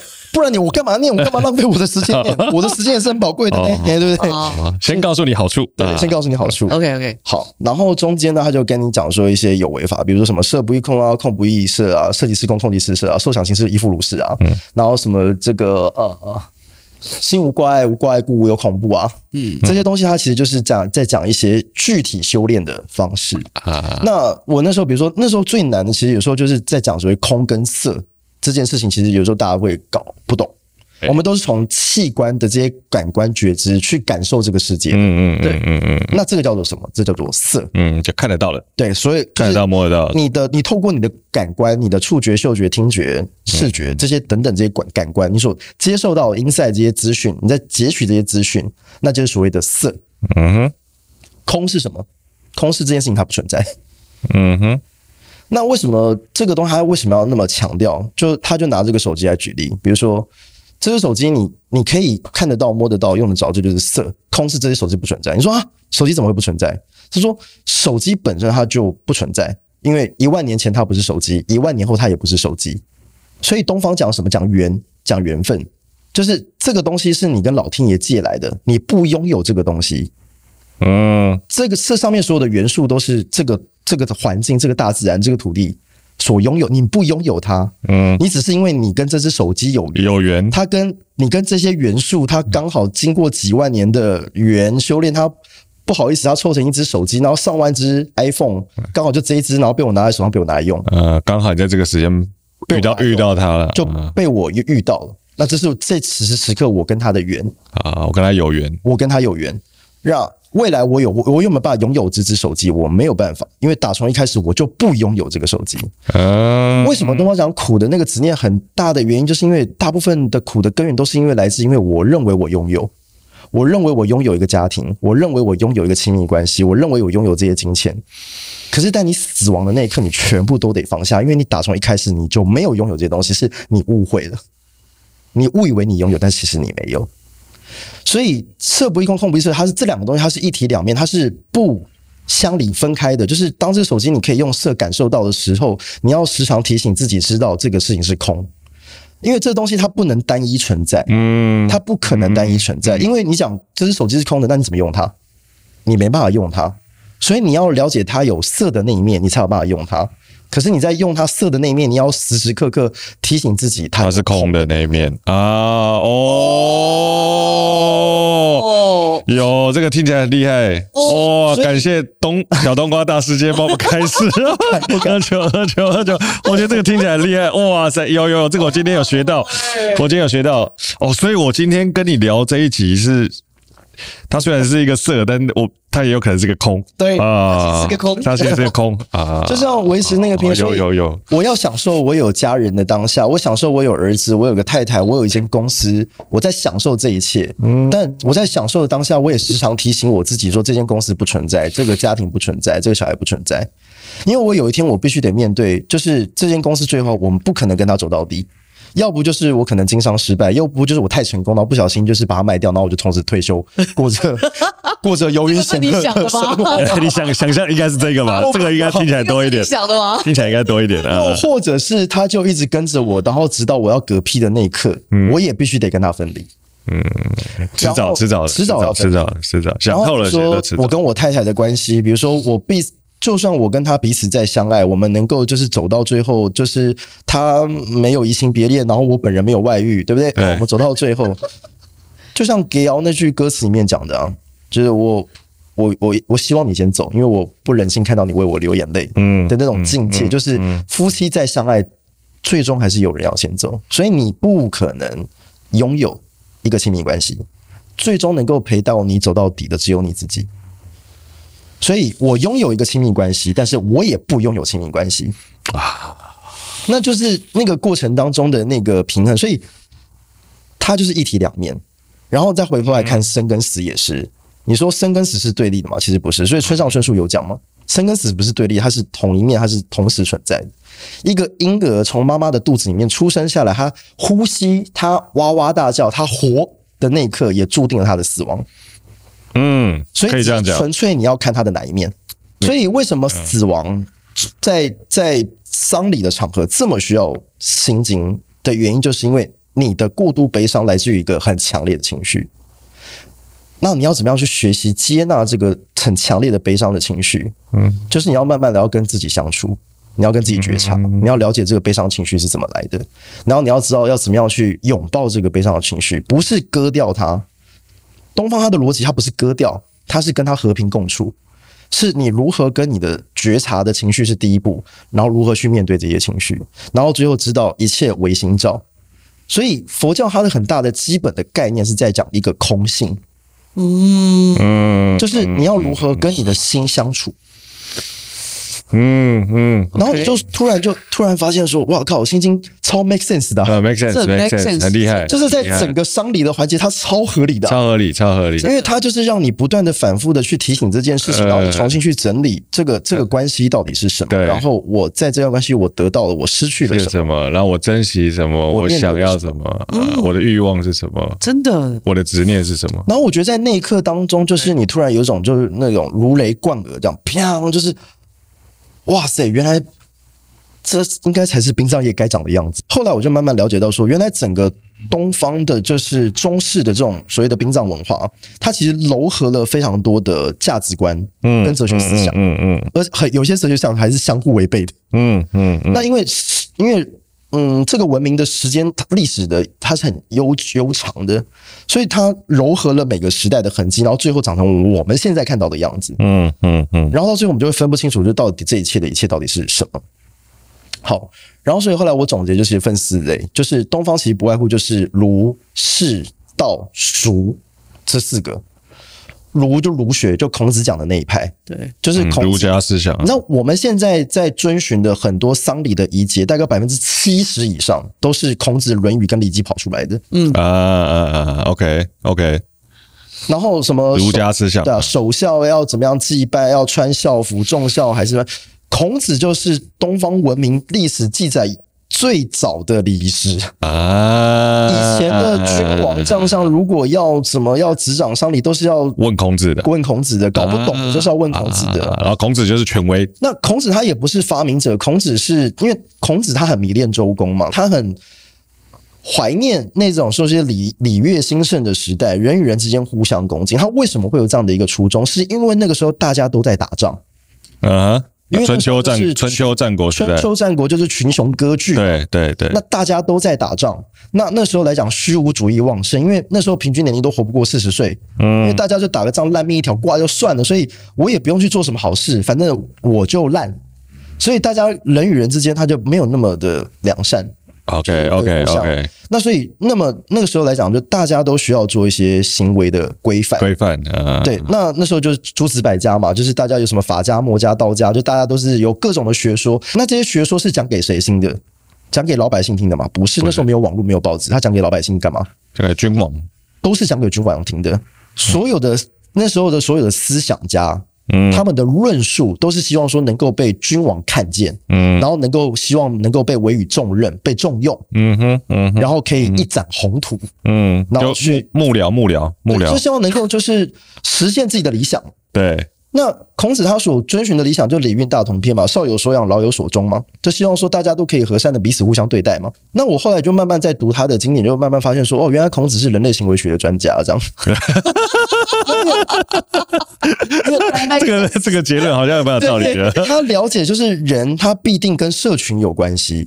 因为我是个群居动物，对对对。哈佛大学他有做了一个长长达将近快一百年的研究，有我看到那个，对，他的很酷很酷。他的研究结论就是人的幸福感建立在关系关系关系，呃呃，人的幸福感跟有没有钱没有关系，都是建立在人际关系。他的挫败、他的痛苦、他的失望、他的沮丧，也是建立在人际关系。是，所以知道人际关系到底有多重要。嗯嗯。所以孔子他的追根结底，他是希望说能够建造出一个和谐的社会。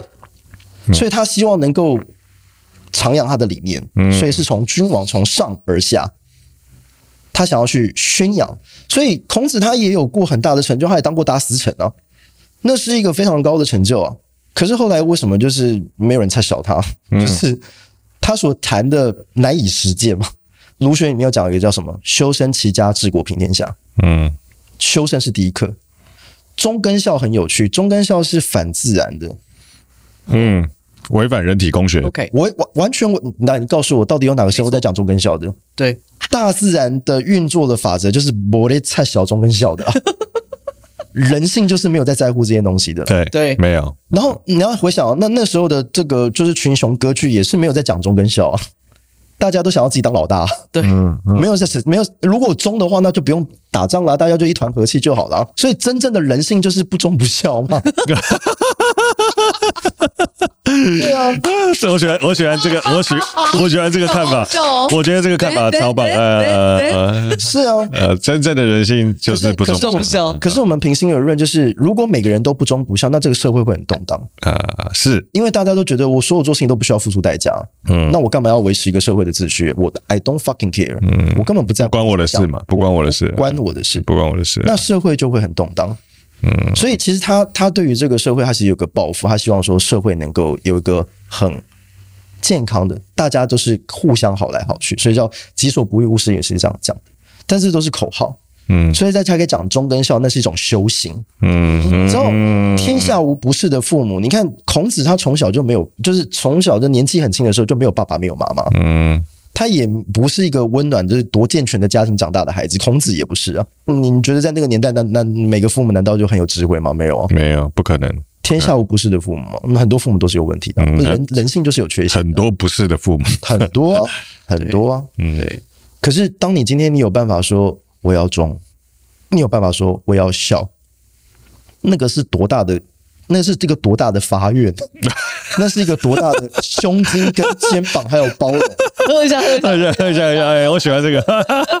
呀，那都是爱啊！我跟你讲哦，不然你讲不出这种话来啊。真的，先吸收他这个过往二十年的功功力，觉得他被孔子附身。有有有有有，没有，就是你要想，他就是一个，他也很人性化。其实他有很多人性，只是我们有时候有太多偏见，就是把他给。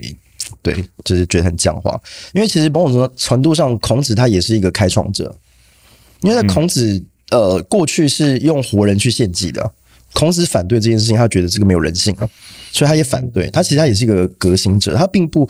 以我们的角度，我觉得有些东西啊，这个很守旧啊，这个很很封建啊什么。但其实他在那个年代当下，其实他也是一个革新者，他也是把一些不合时宜的礼俗做一些调整。所以回到那个守丧，比如说很多人讲说啊，我守丧到底哪里可以去，哪里可以去？我说你要先先懂得变通，先搞懂为什么要守丧。以前守丧守孝是要守三年的，嗯，那个守孝要怎么守？你知道，是你的父母亲要有个墓，你要在那个墓的旁边盖一个小木屋。你要在那个小木屋里面住三年，然后要守着你父母的墓，那叫做守丧守孝。哦，那不是在开玩笑的。哇塞，听起来太硬了。对啊，然后你说哇，这听起来好硬啊！你认为只有你有这个烦恼吗？哇，孔子的弟子也有这个烦恼。在《阳货篇》里面，就是宰我就问孔子啊，三年时间太久了啦。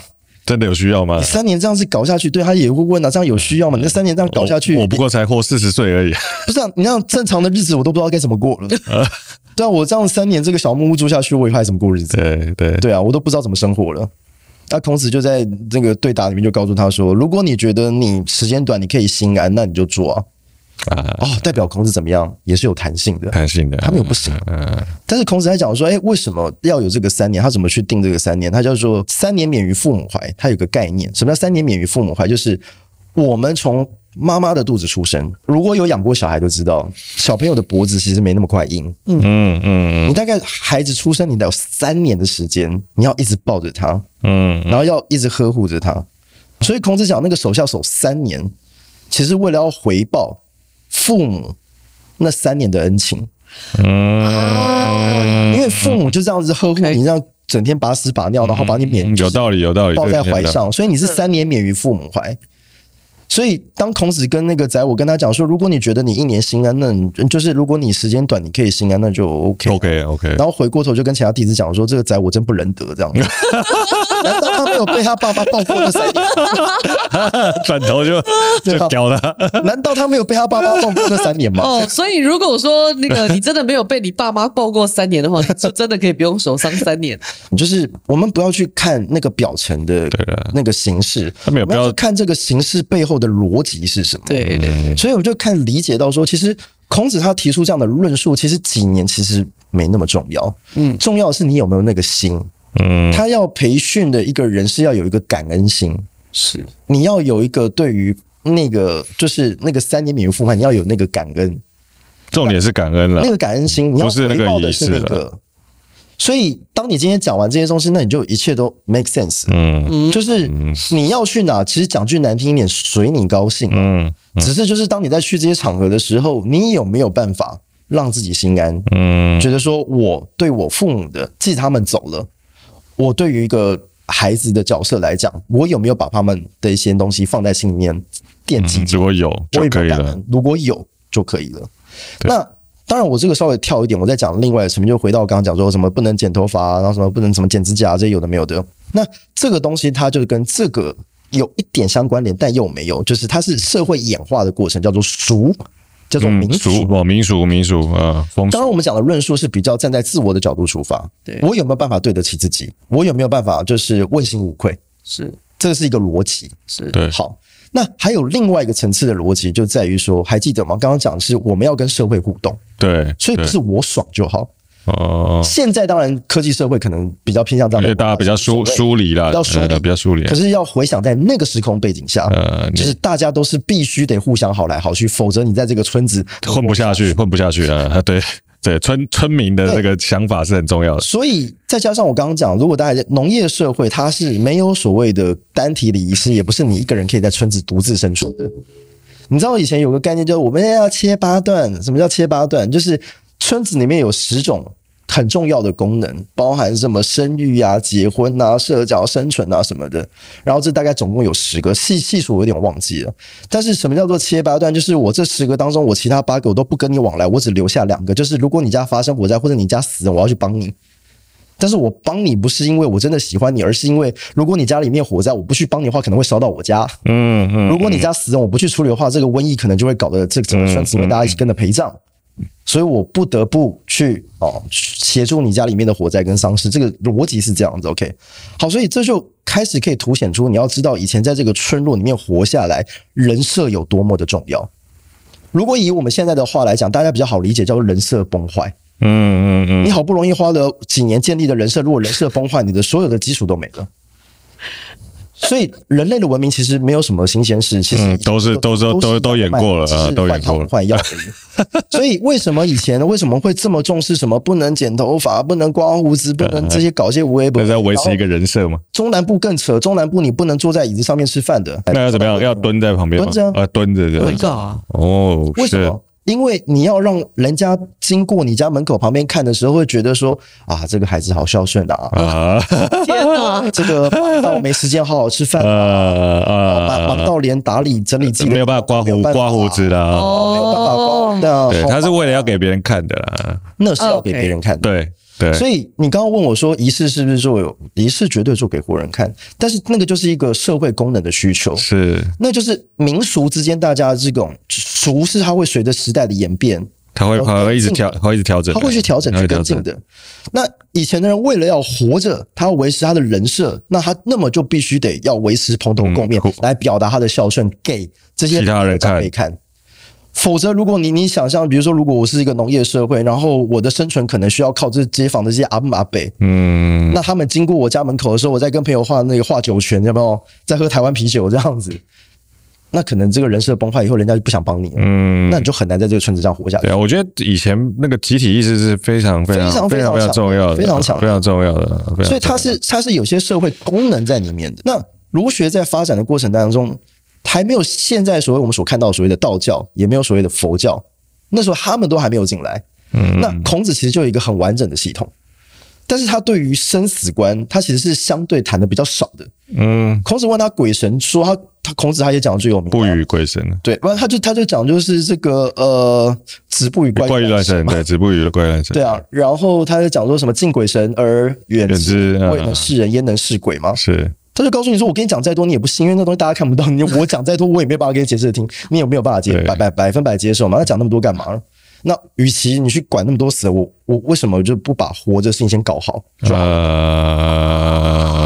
所以所以他对于生死观，他是谈的比较少。”但是很多人会误以为说，就是儒儒学是必谈生死，其实不是，他是用另外一种方式更积极的去面对生死。嗯，他只是不是那么只会去谈死，他只是更认真的去谈生。嗯，但是我们刚刚讲这两个是一体两面的。嗯，否则为什么我们讲为什么现在百分之七十跟这个葬祭有关的仪式都是从《论语》跟《礼记》出来的？代表他重视啊。对啊，他重视这些传承啊，有向死而生的概念。是是是是是啊，儒学是人跟社会的互动。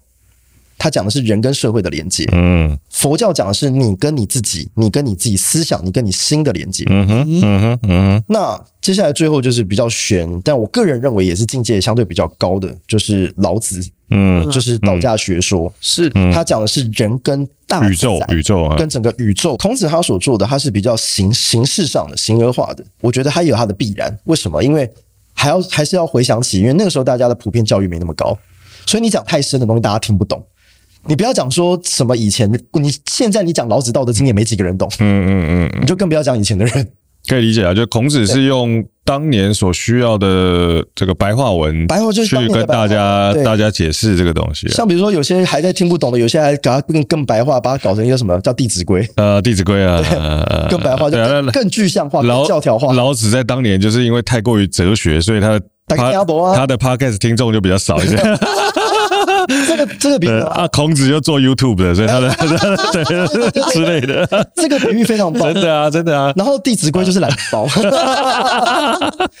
有有有，《弟子规》就懒人包啊，就是因为好的理念嘛，只是你讲太高大上，打个听不听不听不听不，真的。所以我只能把它越越弄越白话，然后越来越好理。但是白话它就相对性，就是比如说现在有做短短影音的就很有感，呃，它影响力就你短影音，你势必到最后就会去脉弱化，对。因为说我必须要浓缩在很短的时间内，他一定讲不清楚的，他一定讲不清楚，讲不清楚，对，他就变成说他掐头去尾，就很多真正的精华其实都被删掉了，你最后只能留得下那些很形式的东西。对，在老子的《道德经》里面，我觉得有非常多的启发，帮助我，就是看思想很明白。因为我们受过了台湾的传统教育，我们就是在是非题跟选择题把自己人生卡住嘛。对。对。对，我觉得说好像人生就一定要在是跟非之间做一个选择。比如说我我对我爸爸，我到底是要爱我爸爸还是恨我爸爸？对，你问我说到底是爱还是恨？可可以？难道难道不能同时吗？可以同时存在。就是我难道不能爱我爸爸，同时我其实也对我爸爸有些恨吗？可以可以可以，绝对可以绝对可以。因为因为现在的教育是启蒙于工业化，嗯，就是西方工业时代要要 S O，就是工工业截取，嗯。那那个时候，为了大量制造业的需求，他要把每一个人脑袋变成同一个样子，是 SOP 啊，然后什么的，好好方便管理啦。对，好方便管理，他就是要那我要怎么去去去了解啊？你到底有没有学会？那就有考试，那要有所有的标准答案。对，但是人生哪来的标准答案？真的。可是我们因为受到这样教育，我们我们把我们的思想给卡住了。嗯，有多少人就是在这件事是想不明白，然后把自己的人生给虚耗掉了？对。可是事实上，人生它很多东西他讲不明白的，他不是是跟非两个东西，就必定要选一个。人生是灰的，是他就是永远都是在一个平衡，是。所以老子，我觉得他就是他一开始我就讲他开宗明义就叫“道可道，非常道；名可名，非常名”啊。嗯，名无就是山无常态，水无常形嘛。嗯，一个名字它不可能很久，它永远都不变；道也不可能永远都不变。只要道能够被定，它就不是永远的道。所以他在一开始，我觉得在写这部经典，他开宗明义，他我相信他也很担心误人子弟。嗯，他一定也很担心，就是说很多人他可能看了这个文字，看了这段话，然后就卡住，钻牛角尖，会认为说就是字面上的意思，就是这个道理，然后让自己活得很没有弹性。可是老子他所强调整篇里面，如果你真的读通透的话，就会发现他其实是很自在的。对，他人生的弹性是很大的。对，他没有一定说没有，他哪有什么一定是？而且他非常反对去探讨善恶跟美丑这件事情。嗯嗯，因为我今天去讲第一名出现，就是谁是第一名。那就会有最后一名了。嗯，对，我跟你讲说，你是一个好人，那就开始会有坏人了。嗯，可是人是一个很复杂、很多变的东西，那为什么要那么？所以，对，我们可以同时是个好人，也是个坏人。是是没错。所以道家在看儒学，就会有一些看不明白的东西，就觉得你为什么要把自己人生卡那么硬呢？这样子。对，所以他们有一些东西，它是其实是相似的。对你来说，人生是什么呢？我觉得人生是智慧。我们最终在追求的其实是。智慧这件事情。你没有看过有部电影叫《深夜加油站遇见苏格拉底》？嗯，我超爱那部电影。嗯嗯嗯，我觉得那部电影算是我的哲学启蒙，你知道吗？蛮推荐大家去看的。它里面讲说，你知道扫把可以拿来扫地是一个知识。嗯，当你真正拿来扫地的那一刻，那才叫智慧。嗯，我们对人生侃侃而谈，我们听别人讲了很多论述，我们看过非常多的书，那个其实都只是知识，那算不上智慧。是当你有一天你把你今天听来的知识运用在你的生命当中。然后因此而受益，而那个是你的智慧，而那个才是最美的状态。因为还记得我上一次我提到，就是因为死亡提醒我们，我们的人生是有限的。我多么希望，就是也许某种程度上，我们可以活一万岁、五万岁、十万岁，也许我都不用急着这么快去找生命的答案，因为我有非常漫长的时间可以慢慢去寻找。嗯，可是很抱歉，我们在座你我各位，我们大概就只有七八十年。更精准的讲，就是你每你以每十年为一个单位，其实你就是只有短短的时间而已。就像我常讲，就八岁去巴黎跟八十岁去巴黎是不一样的。那个境界、那个体会，你的身体状况、你的你的容貌、你的思想、你的格局都是不同的，所以你的时间其实很有限。嗯，可是人类的欲望是无穷无尽的。为什么我们很喜欢听人家讲故事？因为我们总是能够在别人的故事当中尽可能去长自己的智慧。嗯，我不要去踩跟人家曾经碰过一样的坑。因为我不要浪费时间去碰触一样的事情。如果这件事情前人已经做过，而且他很明确是失败的，那我 我就不要再去踩那个坑。我让我的选择尽可能准确一些。什么叫智慧？就是我们听别人的故事，然后自己真的亲身去磨练过一次。东方讲就是得到智慧有三个阶段嘛：我们会、思慧、修慧。闻慧就是今天你听我讲，这都是干话。你只要你没有拿拿来用，那都是屁。嗯嗯，所以他要经历过第二个阶段，叫做思会，就是我要去思考，我今天我今天整个晚上听下来，到底哪些对对我对我有用，哪些对我来讲是垃圾，那那就是一个沉淀思考嗯嗯的过程。有 filter 有 filter，那你的过程当中，你的大脑会有一个就是开始出现突触嘛，嗯，开始会出现一些连接，突触就是比较科学化的讲法，就是你会开始透过思考。你的大脑的回路里面会产生出一些比较紧密的连接，那是需要透过思考才有办法做到。嗯，所以文会、思慧，最后修会，就是当你生命当中经验遇到一个例子，你可以实际去演练一次，然后你也因此而完成了，那你就有了所谓的修会的一个过程。那刚刚的反馈，你姑且可以把它当成是一种智慧的反馈。你要问我说人生是什么？我认为就是追求这个反馈的智慧，也就是我刚刚我没有告诉你什么是正确答案。嗯。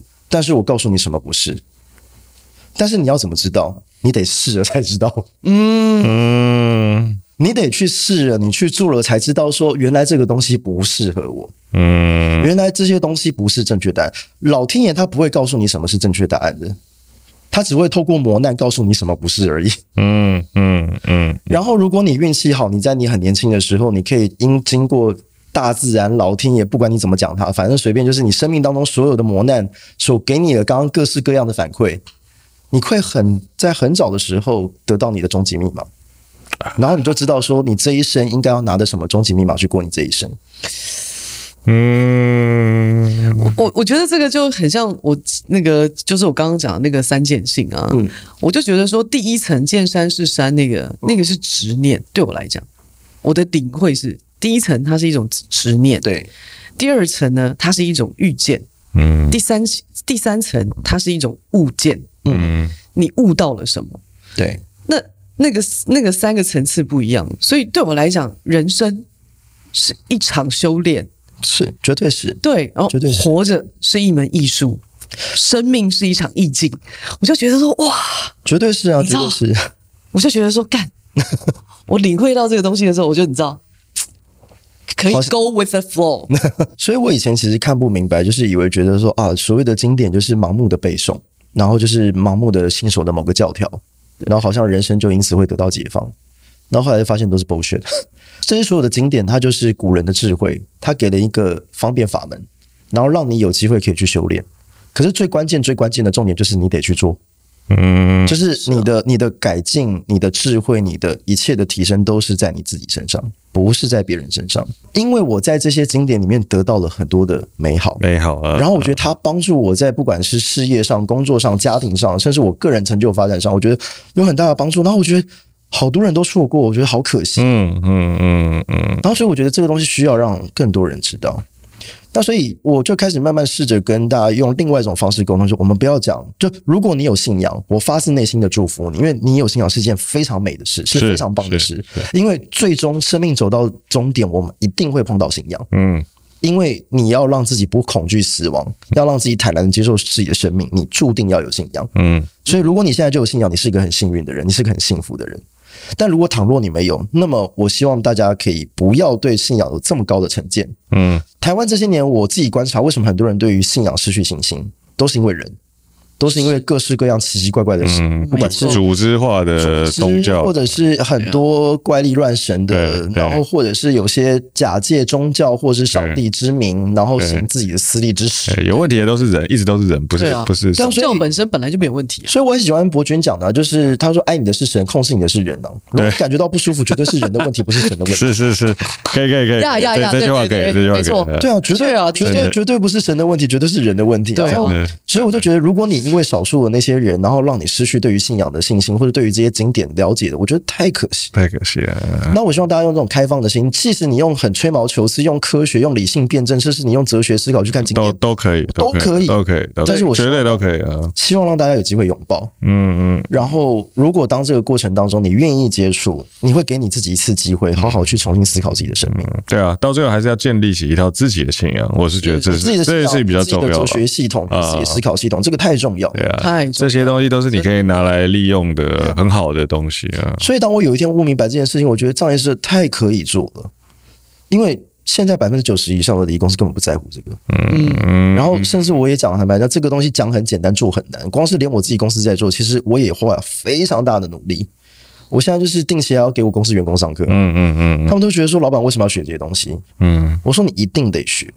因为你必须要去承认，就是说，接下来的时代变变化速度非常快。嗯嗯嗯嗯嗯嗯，这个行业它不是慢慢会消失，这个行业会突然消失。嗯，有可能哦。我们现在任何行业都有可能。不是因为我们现在放眼望去，你去问就是街边，你随便去问，大部分普遍对于现在商领文化很多都是很反感的。嗯，你让他们有机会做一次选择，他都不要。对，真的，一定要。我就讲了嘛，连我们自己可能从业人员多半说他们自己都不要，更不要讲路人。对，对啊，我前一阵子我舅舅过世，我就去那个第二殡仪馆，然后上面就有一个 LCD 的荧幕，上面就跑某某立法委员、某某市议员，然后我就看完说，嗯，那以前好像是我们，你知道我们在乡下，就是因为有。这个高官对来给你照顾，还有面子。哎，但是现在在这个年代，你在这边看了，你就发现，哎呦，都变了。这完全是在帮他们打广告啊，这完全是另外一件事情。以前呢，以前那种民意代表来啊，然后有些他没有在测小年，人家那还在加计，然后那个民意代表跟你讲说，派谁林北干刮洗干，刮洗干，直接先跳公司。来归归，嗯，哦，哎，那个那个姿态摆多高啊？对对。然后他就跟礼仪公司说，我现在就要他加计哦，我就要查。嗯。你不给他擦，还要跟你讲说你他妈第一天干这一行。嗯嗯，你看以前民意代表有些真的是 离谱，你会觉得说他完全没有在尊重家属的，而 且他可能要赶好几场了。哦，你不知道我跟家属有关系，然后就说那那个年代就会觉得说、啊、算了。那那个时候有时候有些家属他确实也认可，嗯，因为他就是哦，因为爸爸妈妈爱热闹，对，就是啊有高官来，有面子，有面子的，有面子了。然后现在我们遇到的那种家属啊，有些那种民意代表不请自来的家属会说什么呢？嗯，排最后，排最后，对啊，对啊，对啊，对啊，这观念在改变，观念在改变，真的。所以我说，其实最终，其实整个丧礼仪式的那个仪式感，它会随着社会脉动在改变。绝对是，绝对是。所以我们还是要去去去思考，就是说这个到底对于活着有什么样的价值？所以我们其实就是在思考说，我们要改变，呃，我们要演进演化成什么样子，才有办法让大家接受？嗯嗯。那让大家接受只是第一步，只是说我们葬仪社要怎么生存，要活下来。对。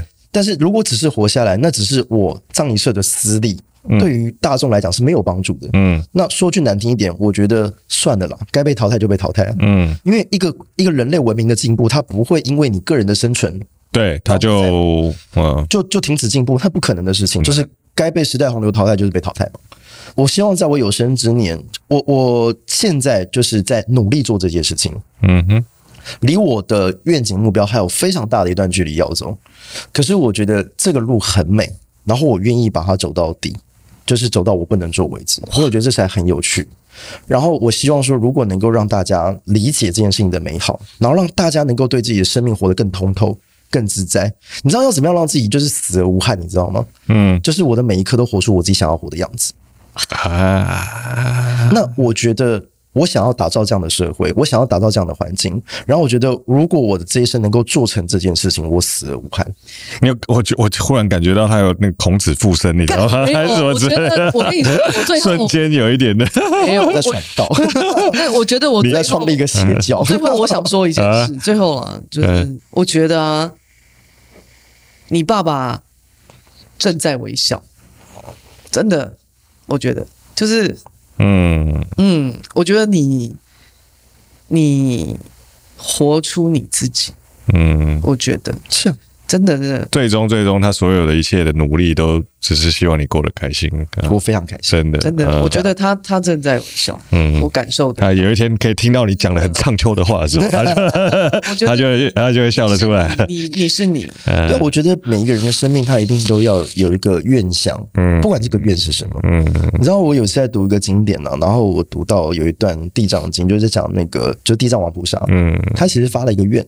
嗯，很经典的，大家应该都听过，叫“地狱不空，誓不成佛”嗯。啊，人性如此复杂，地狱怎么可能不空？可是我觉得 人性如此复杂，地狱怎么可能不空？妈呀！人性如此，就地狱怎么可能不空？可是他愿意许下这个愿，我觉得那个很美。有时候人家会觉得说你好傻，就是这事情这么难，你怎么可能做？我觉得那个不在乎。嗯，就是至少我这一生我尽可能我努力过。嗯，有时候越傻的东西越美啊。真的，真的，或者是说越美的东西听起来越傻，换一个角度应该可以这样讲。可以啊，我觉得是哎，心甘情愿。呃，但是但是很多时候是因为你感受到那个美，但其他人还没感受到。对，但但没有关系啊。啊，所以你愿意花你这一辈子的时间去让别人去感受你感受到的这个很美的东西，我觉得这个事情是很美，本身就是很美的。没错。啊，谢谢你们，感谢小冬瓜师傅今今日来。今天来帮我们上一课哇！这哎，今天收获良多，真的，今天有收获，今天很棒哦！今天听到你讲了很多东西，很有趣。今天够唱秋吗？哦，今天有有有有有有有，今天这个这个这个不错，这个今天这个不错，你其实很唱秋。对呀，干嘛要这么客气呢？拜拜拜拜拜拜拜拜。